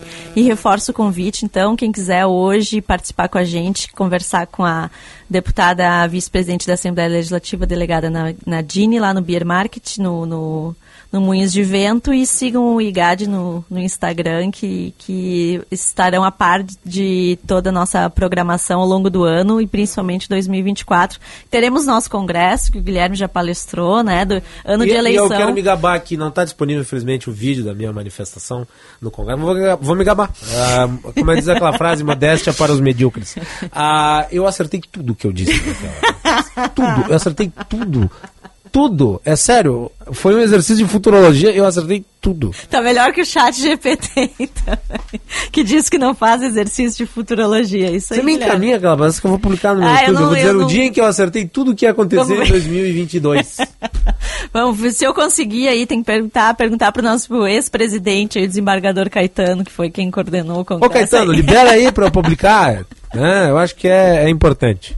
Bacana. Um abraço, o pessoal. Obrigadão. A Sandra Todos está dizendo parabéns, Franciele, por sua performance. Tá, então. Minha mãe. Beijo, mãe. É isso aí, olha só. Se os Beijo, nossos mãe. parentes não estão nos ouvindo, né? É, beijo pra legal. Sandra, faz tempo que eu não vejo. né? Isso aí. Manda um beijo pra todo mundo de Farroupilha lá também, né? Isso aí. Farroupilha, né? Temos muitos. Né? Isso aí. A toda a comunidade de Farroupilha. Valeu, é isso aí. pessoal. Vamos com as informações do trânsito. Vem chegando a Janaína Juruá. Serviço Antes. Trânsito. SEMAI e Prefeitura de São Leopoldo trabalhando pela superação e reconstrução de uma São Léo mais forte no pós-ciclone. Estamos juntos. Boa tarde, Macalossi. Excelente quinta-feira a todos. Eu começo a atualizar o trânsito com informação para quem segue pela terceira perimetral. O fluxo já está bem intenso, inclusive com congestionamento. Quem segue no sentido sul encontra lentidão desde a Dom Pedro II até a altura da Nilo Peçanha. Quem quiser fugir pode pegar a Benjamin e Avenida Guete, mas já aviso, quem se dirige no sentido norte, a Guete está bem trancada também, assim como a 24 de outubro. Quem puder evitar, faz um bom negócio. Nesse caso, a Carlos Gomes está sendo uma boa opção. SEMAI e Prefeitura de São Leopoldo, trabalhando pela superação e reconstrução de uma São Léo mais forte no pós-ciclone. Estamos juntos. Macalossi. Obrigado, Janaína. Voltamos na sequência.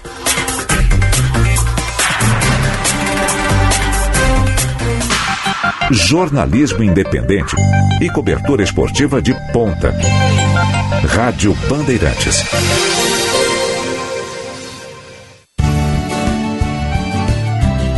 Na Rádio Bandeirantes, Agronotícias, com Eduarda Oliveira. O vazio sanitário do Maracujá vai até o dia 31 de julho em municípios do litoral norte do Rio Grande do Sul. Com isso, os produtores estão impedidos de cultivar ou implantar pomar de maracujazeiro azedo, bem como manter ou permitir a presença de plantas vivas de maracujazeiro azedo em qualquer fase de desenvolvimento. A medida é válida para os municípios de Arroio do Sal, Capão da Canoa, Dom Pedro de Alcântara, Itati, Mampituba, Maquiné, Morrinhos do Sul, Terra de Areia, Torres, Três Cachoeiras e Três Forquilhas. O objetivo principal do vazio sanitário é o controle de vetores da virose e do endurecimento dos frutos do maracujazeiro.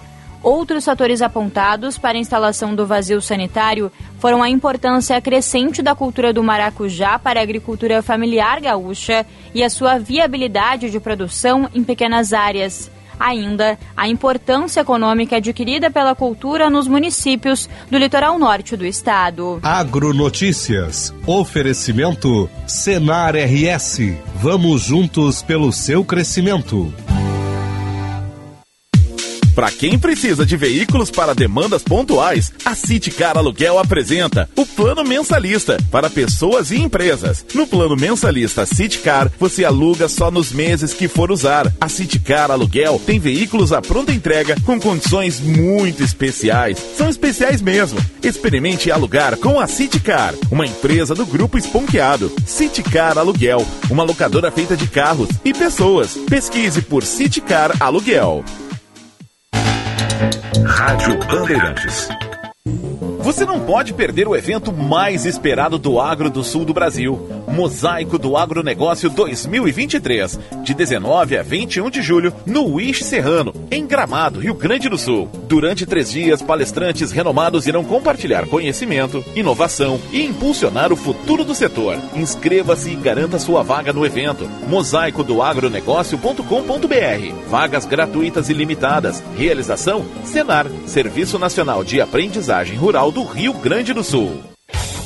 A Esponqueado Chevrolet é a maior rede de concessionárias do Rio Grande do Sul, com a maior disponibilidade de estoque Chevrolet e mais de 500 seminovos com garantia de até dois anos. Possui uma estrutura completa para a manutenção do seu Chevrolet. Conta também com a Esponqueado Consórcios, que possui 50 anos de credibilidade, e a Citicar Locadora com 5 mil veículos para locação e terceirização de frota. Esponqueado Chevrolet, a revenda que não perde negócio.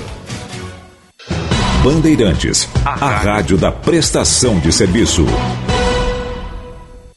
Chegando no aeroporto de Porto Alegre, sua hospedagem fica a 5 minutos de distância, com transfer cortesia. Basta ligar 3022 2020. Hotel Express e Hotel Expressinho Aeroporto. Apartamentos renovados, com higienização cuidadosa, café cortesia bem cedinho e amplo estacionamento. Conforto e economia é no Hotel Express e Hotel Expressinho Aeroporto. Ligue 3022 2020. Rádio Bandeirantes. Em tempo real, o que acontece no Brasil e no mundo e que mexe com você.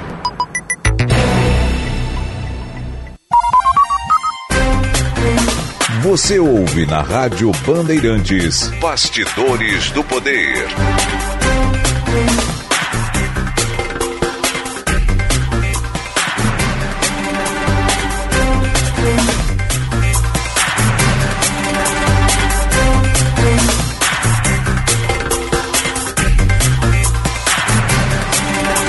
Quinze horas e 28 minutos, esse é o Bastidores do Poder.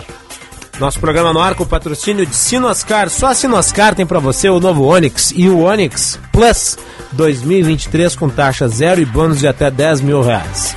Sinoscar, a rede Chevrolet do grupo Sinosserra. E também da Escola Superior dos Oficiais da Brigada Militar e do Corpo de Bombeiros Militar, realizando sonhos, construindo o futuro. Conheça o curso de Direito da ESBM com conteúdo voltado ao ingresso nas carreiras militares. O curso capacita você a ingressar numa das principais carreiras jurídicas do Estado. Saiba mais em www.esbm.org.br ou então pelo telefone 98147 9242 ESBM realizando sonhos, construindo o futuro.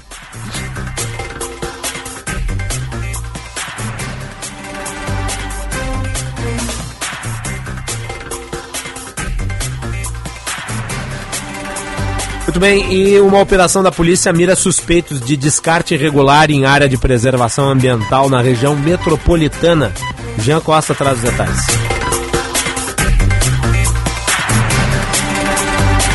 É a 9.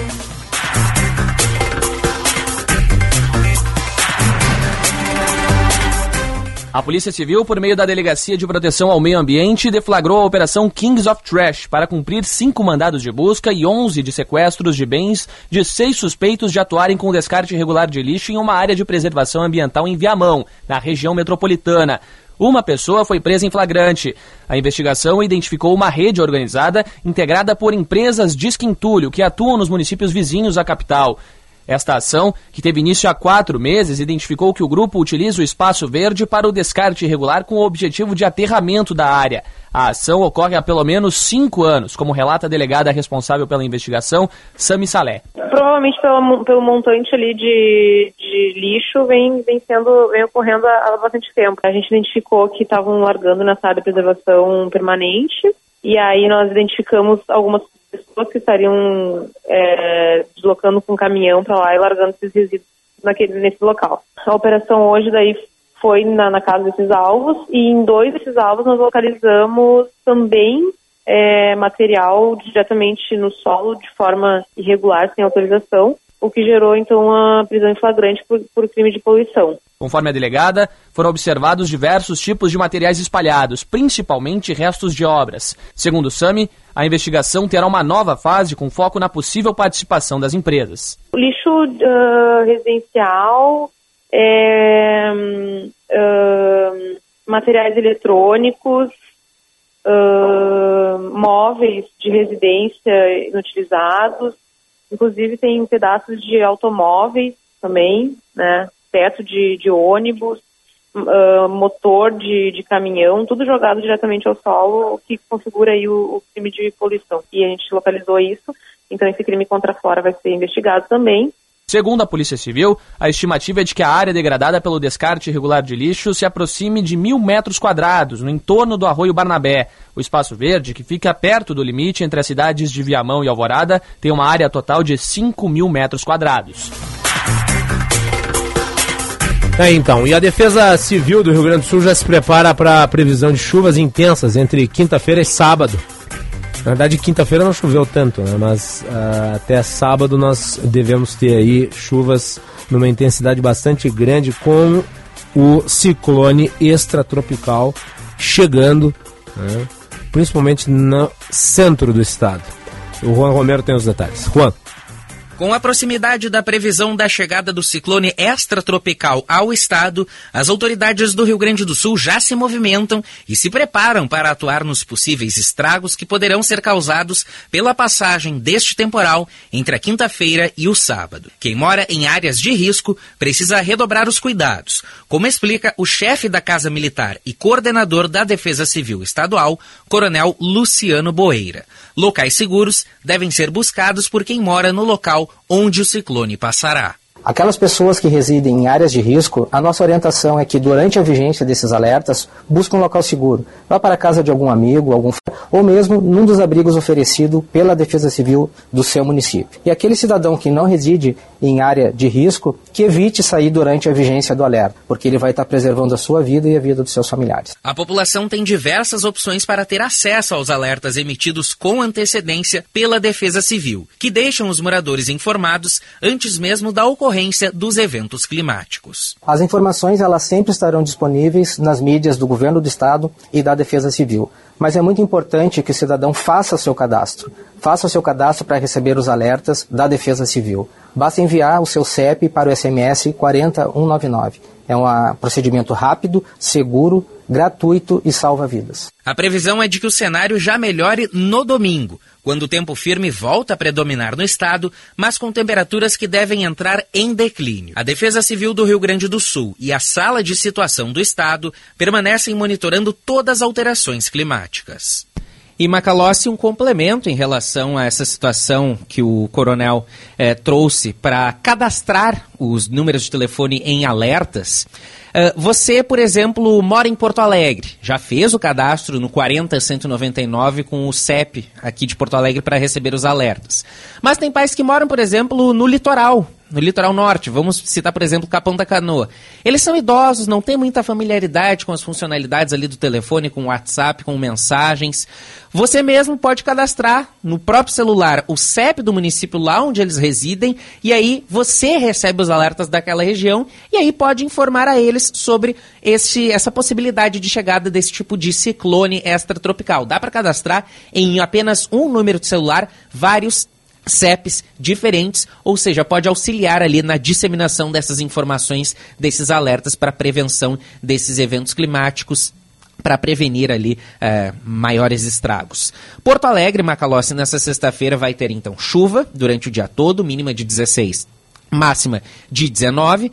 Caxias do Sul, na Serra, também chuva o dia inteiro nessa sexta-feira, mínima de 13 graus, máxima de 17. O litoral norte também, Capão da Canoa, por exemplo, mínima de 16, máxima de 20 graus.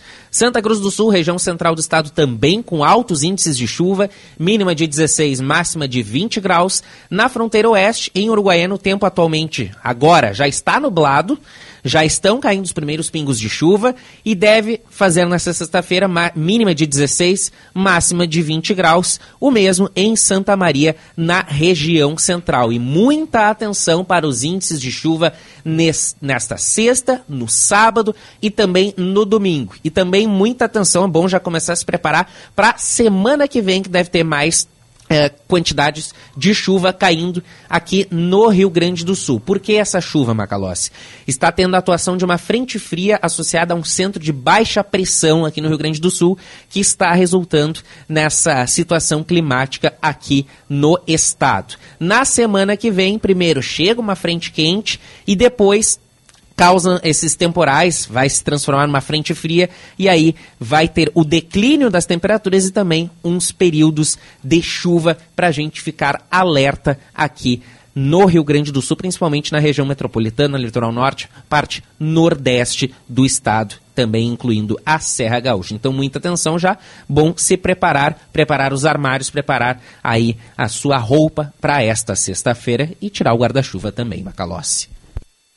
Tá, tá aí então. Obrigado, Juan Romero. As informações do tempo aqui no Bastidores do Poder. Lembrando sempre que a previsão do tempo, clima, temperatura, oferecimento no Bastidores do Poder do Hospital São Lucas da PUC, que agora conta com o Mais Traumato Ortopedia, que é uma linha completa de cuidados em traumatologia e doenças ortopédicas.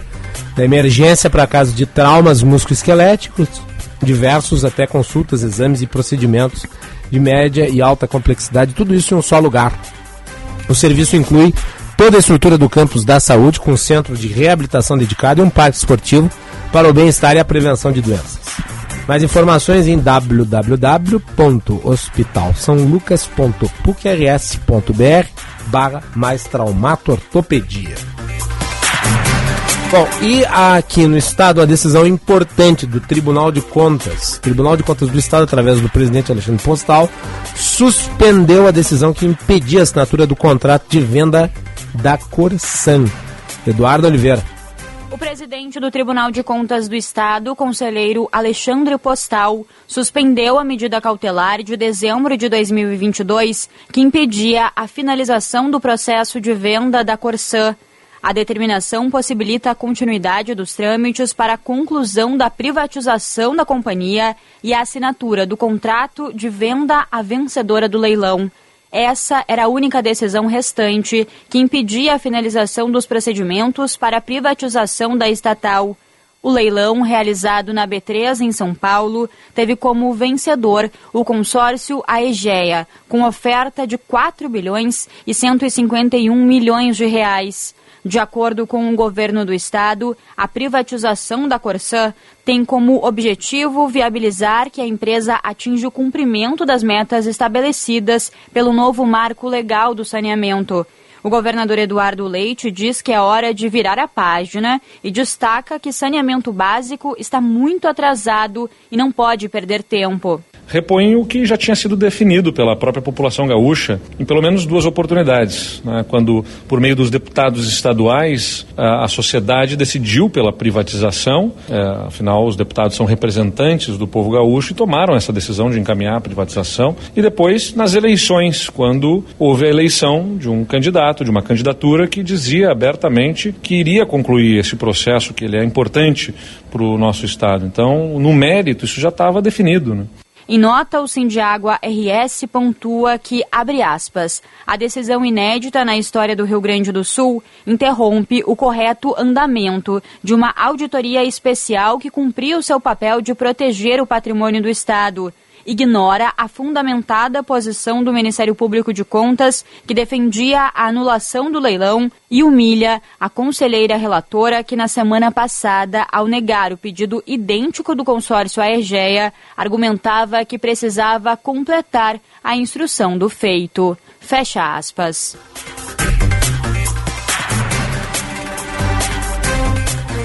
Tá, então. Inclusive, conversamos hoje mais cedo com o secretário da Casa Civil do governo, Arthur Lemos, sobre o assunto. Voltamos na sequência. Pioneirismo e inovação. Microfone sempre aberto para sua participação. Rádio Bandeirantes.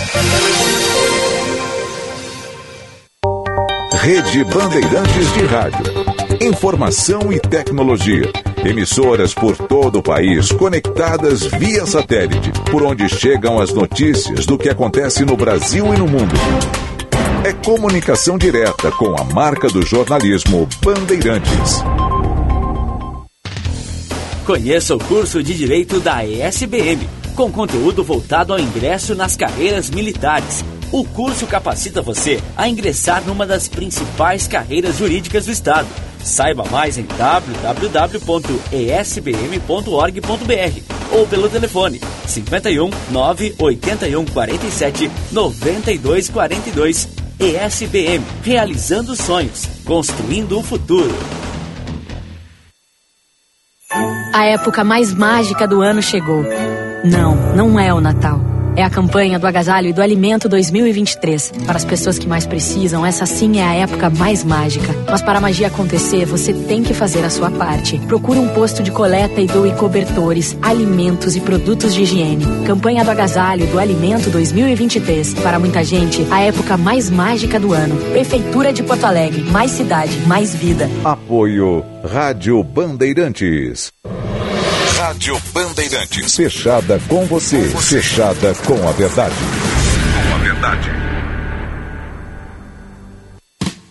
Para sua empresa alcançar resultados ainda melhores, é necessário buscar alternativas, reinventar e movimentar o seu negócio. Nós, da CDL Porto Alegre, somos a sua parceira para essa jornada de novas oportunidades. Estimulamos relações, movimentamos informações, geramos dados e oferecemos soluções para transformar nossas associadas. Acesse nosso site cdlpoa.com.br e saiba como gerar mais resultados. CDL Porto Alegre, sempre em movimento.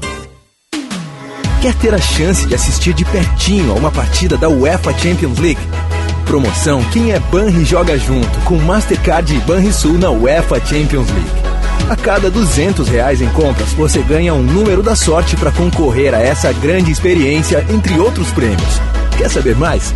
Consulte certificados e regulamentos em promojogajunto.banrisul.com.br e cadastre-se. O legado da família Salton tem como a humildade de reconhecer que é sempre possível fazer melhor. Buscamos, safra após safra, a excelência na governança de nossa vinícola e na qualidade de nossos produtos. Por isso, ao lado de 490 colaboradores e 400 famílias produtoras de uvas, aprendemos que a sustentabilidade é fruto de nossa contribuição para toda a sociedade. Salton, há 112 anos, em uma jornada cada dia mais consciente.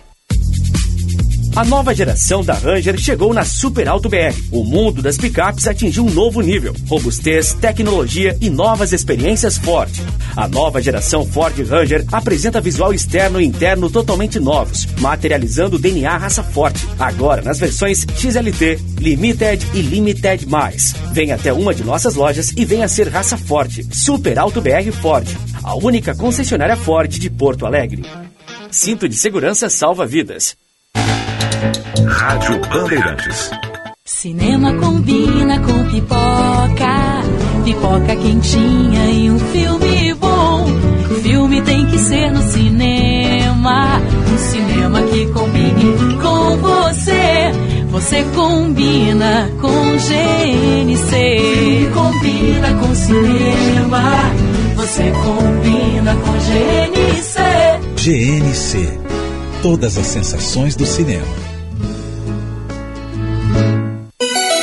Rádio Bandeirantes. Em tempo real, o que acontece no Brasil e no mundo e que mexe com você.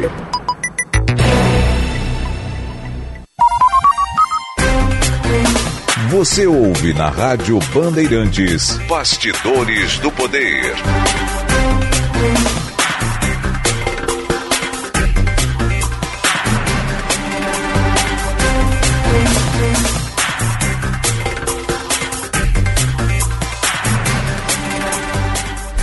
Quinze horas e 45 minutos. É legal que o Vini, Vini Barassi ele entra aqui, né? E fica corneteando assim aleatoriamente. né? Ele não consegue nem, nem responder porque tem que entrar no ar. Mas vai acabar o programa, Vinícius Barassi. Daí vai ter a resposta. Tá aqui guardada. eu não sei, eu, eu sinceramente não sei. Não sei como é que o Colorado tem tempo pra se preocupar em cornetear o clube que foi campeão gaúcho, que tá com a classificação encaminhada na, na Copa do Brasil. Oi? Tá encaminhado. Tá encaminhado? Empatou lá. Já- já- já Tá se doendo, ó. Se não tá se Já doendo. aconteceu o jogo aqui na Arena? Não, tá encaminhado. Empatou lá, vai ganhar aqui com facilidade. Mas Ganhou outro Copa, jogo. Copa do Brasil é Tá em segundo lugar no Campeonato Brasileiro. Vai cornetear? Copa do Vocês têm Brasil suas é em- próprias preocupações. Não é corneta, é, É corneta, é, um- ressentimento, é dor de cotovelo. Não, é, uma, é um apontamento. Copa do Brasil é imprevisível. Olha o vexame que o Internacional passou lá em Belo Horizonte e que passou aqui no Beira Rio após abrir 3 a 0 sofrer um gol e tomar nos pênaltis o revés. Copa do Brasil é surpresa, Macalossi. Não dá pra entrar com Não, mas salto é que o alto. Internacional é campeão de vexame. Aí É bom, também é não dá pra verdade. julgar os outros pela própria regra. Contra microtimes também. Sabe o como é que é aquela era. história, né? Em relação ao Soares, ah, se fala demais do Soares, né? Ah, os colorados eles ficam falando da dor no joelho do Soares, mas a verdade é que a dor tá aqui, ó. No cotovelo. Hã? Vamos ver qual é a vontade do Soares. Braguinha dando risada. Hã? Beijo pra toda a comunidade colorada. Eu disse que eu ia torcer pelo Inter contra o River Plate. Tá? Então, cornetas à parte. Isso aí se chama zica. Não, não é zica, não. Não é zica, não. Mas se for também, eu vou ficar triste. né? Eu prometi que a Nízia Trindade vai continuar no Ministério da Saúde.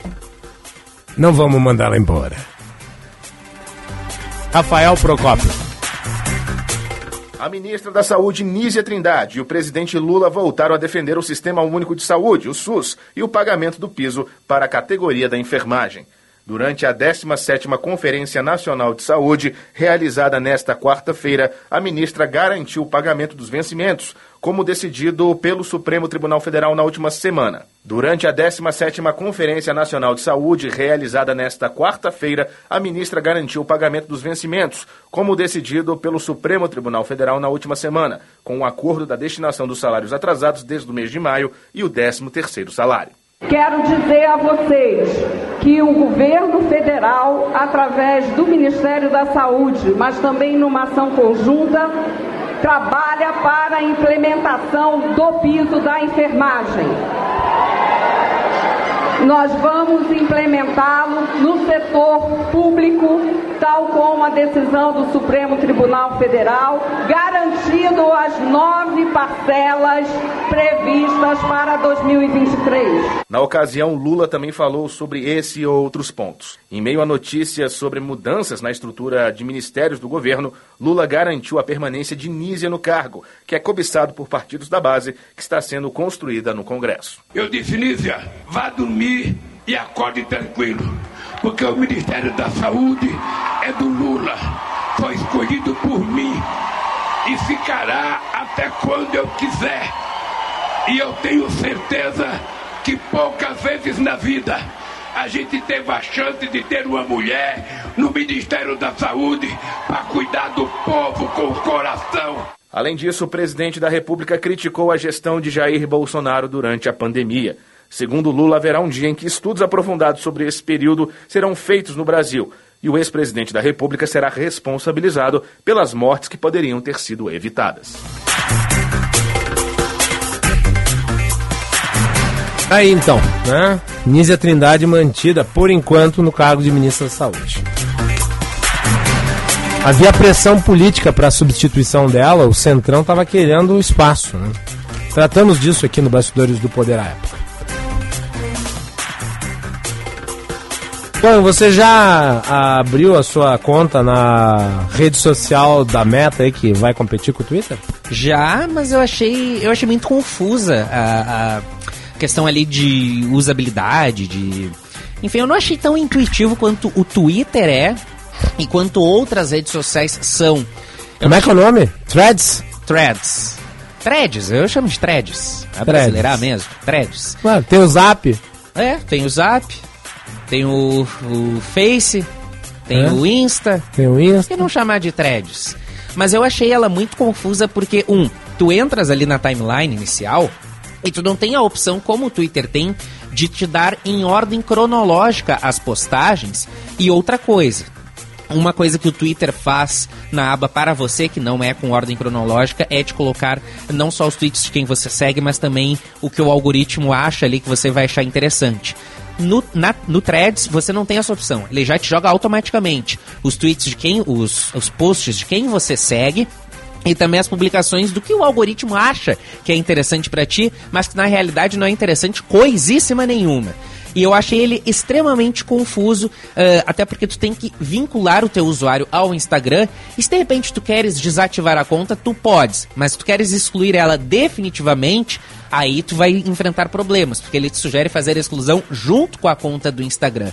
Então, por enquanto, ele é meio confuso, ele tem o potencial de dar certo, se a comunidade também é, colaborar com isso. Se os criadores colaborarem com isso, a ideia é boa, mas por enquanto a execução está pecando um pouco na qualidade. Eu não vou aderir. Vou aderir. Por... Ah, porque eu sou chato? Não, porque já não tenho tempo nem olhar para as outras. É sério, sabe? As redes sociais elas me causam uma certa fadiga hoje. Antigamente tinha, sabe, aquele negócio de ficar acompanhando, publicando tal. Só que com o tempo você vai pensando bem, eu estou dizendo que elas não são importantes, que elas não vão continuar. Mas pensando bem, quanto tempo tu perde com inutilidade? Já parou para fazer o seguinte exercício? Pega o teu celular. Eu sei que é difícil fazer isso porque a gente tem muita coisa que a gente precisa, né? Mas pega o teu celular e de repente fica, sei lá, 5 horas sem olhar o WhatsApp. Tem uma ferramenta nos telefones, nos iPhones, eu não lembro como que faz para ver nos andro no Android, mas hum. no iPhone tem ali o tempo de uso nas configurações, que tu consegue monitorar exatamente quanto tempo tu usasse cada aplicativo, ver as atividades. É, mas eu não ia dizer isso. O que eu ia dizer é o seguinte: Sim, sim. Entendo. Faz o teste, fica 5 horas sem olhar o WhatsApp, depois abre o teu WhatsApp, daí carrega todas as mensagens. Aí olha das mensagens quantas são úteis. E o quanto é besteira. E o quanto você não tinha nada a perder. É que a pessoa fica na ansiedade de ficar atualizando para ver se vem algo relevante. Mas na verdade é só besteira. Olha, a não ser do grupo de trabalho que precisa de alguma coisa e tal, a maior parte grupo, meme, não é útil gera ansiedade. As redes sociais hoje têm contribuído muito para a ansiedade e para um outro fenômeno, diga-se de passagem. Esse ainda é muito grave e o TikTok tem uma realidade grande nisso. Não o TikTok porque o TikTok foi criado para isso, mas porque as pessoas, pela adesão, criaram, digamos, uma espécie de, eh, de dependência de um conteúdo que tem um formato muito curto. Então, o que, que isso gera? O nível de atenção médio cai. Então, a média de atenção, que antigamente era de 1, um, 2 minutos, na web caiu para 20 segundos, quando muito. As pessoas não conseguem, por exemplo, mais encarar um filme de duas horas e meia. Acho que é muito tempo. Imagina só agora o novo filme do Martin Scorsese tem três horas. Tem algumas pessoas dizendo assim: ah, não poderia ser uma série? Não! É um filme. Assim como o irlandês é um filme. Teve até a época, Juan, o pessoal no lançamento do irlandês, que tem três horas e meia de filme, fazendo guia, tutorial para mostrar para as pessoas como assistir o filme em série. porque as pessoas não conseguiam assistir numa sentada só. Eu ainda tenho a felicidade de assistir um filme de três horas do início ao fim. Isso tem muito a ver com atenção. Né? Note, a pessoa na frente do celular ela não fica com sono. Por quê? Porque ela fica entretida com conteúdos curtos. Ela para de olhar o celular, vai ler um livro, vai assistir alguma coisa na TV, em cinco minutos ela começa a babar na gravata. De sono. Porque é o efeito. Não é nem cansaço nem sono mesmo. É a falta de atenção é que essa ferramenta que eu destaquei é legal para te ver o quanto tempo tu perdes nas redes sociais, quanto tempo tu perde em cada aplicativo. É. Então a galera tem que aprender a usar também nessa quando vai assistir um filme, quando vai assistir uma série, principalmente no cinema. Usa o modo avião. Usa o modo avião. Tu economiza a bateria, avião. tu economiza o teu cérebro, tu te atenta mais ao filme usa o modo avião. Isso eu fiz mês passado quando eu fui assistir o Homem-Aranha no Aranha Verso e também quando eu fui assistir o filme da Pequena Sereia. Dois ótimos filmes que valem a pena ir ao cinema e tem o filme da Barbie ainda nesse mês de junho, de julho. Que eu tô por assistir. É o bom, Indiana é Jones, bom. meu amigo. Pô! Ainda não. Eu, eu tenho que ir ainda. Tem que arranjar tempo. A minha agenda tá Pequena cheia. Sereia, Barbie, Indiana Jones no cinema com o Harrison Ford, 80 anos, arrebentando a boca do balão. Fechamos por aqui. Até amanhã.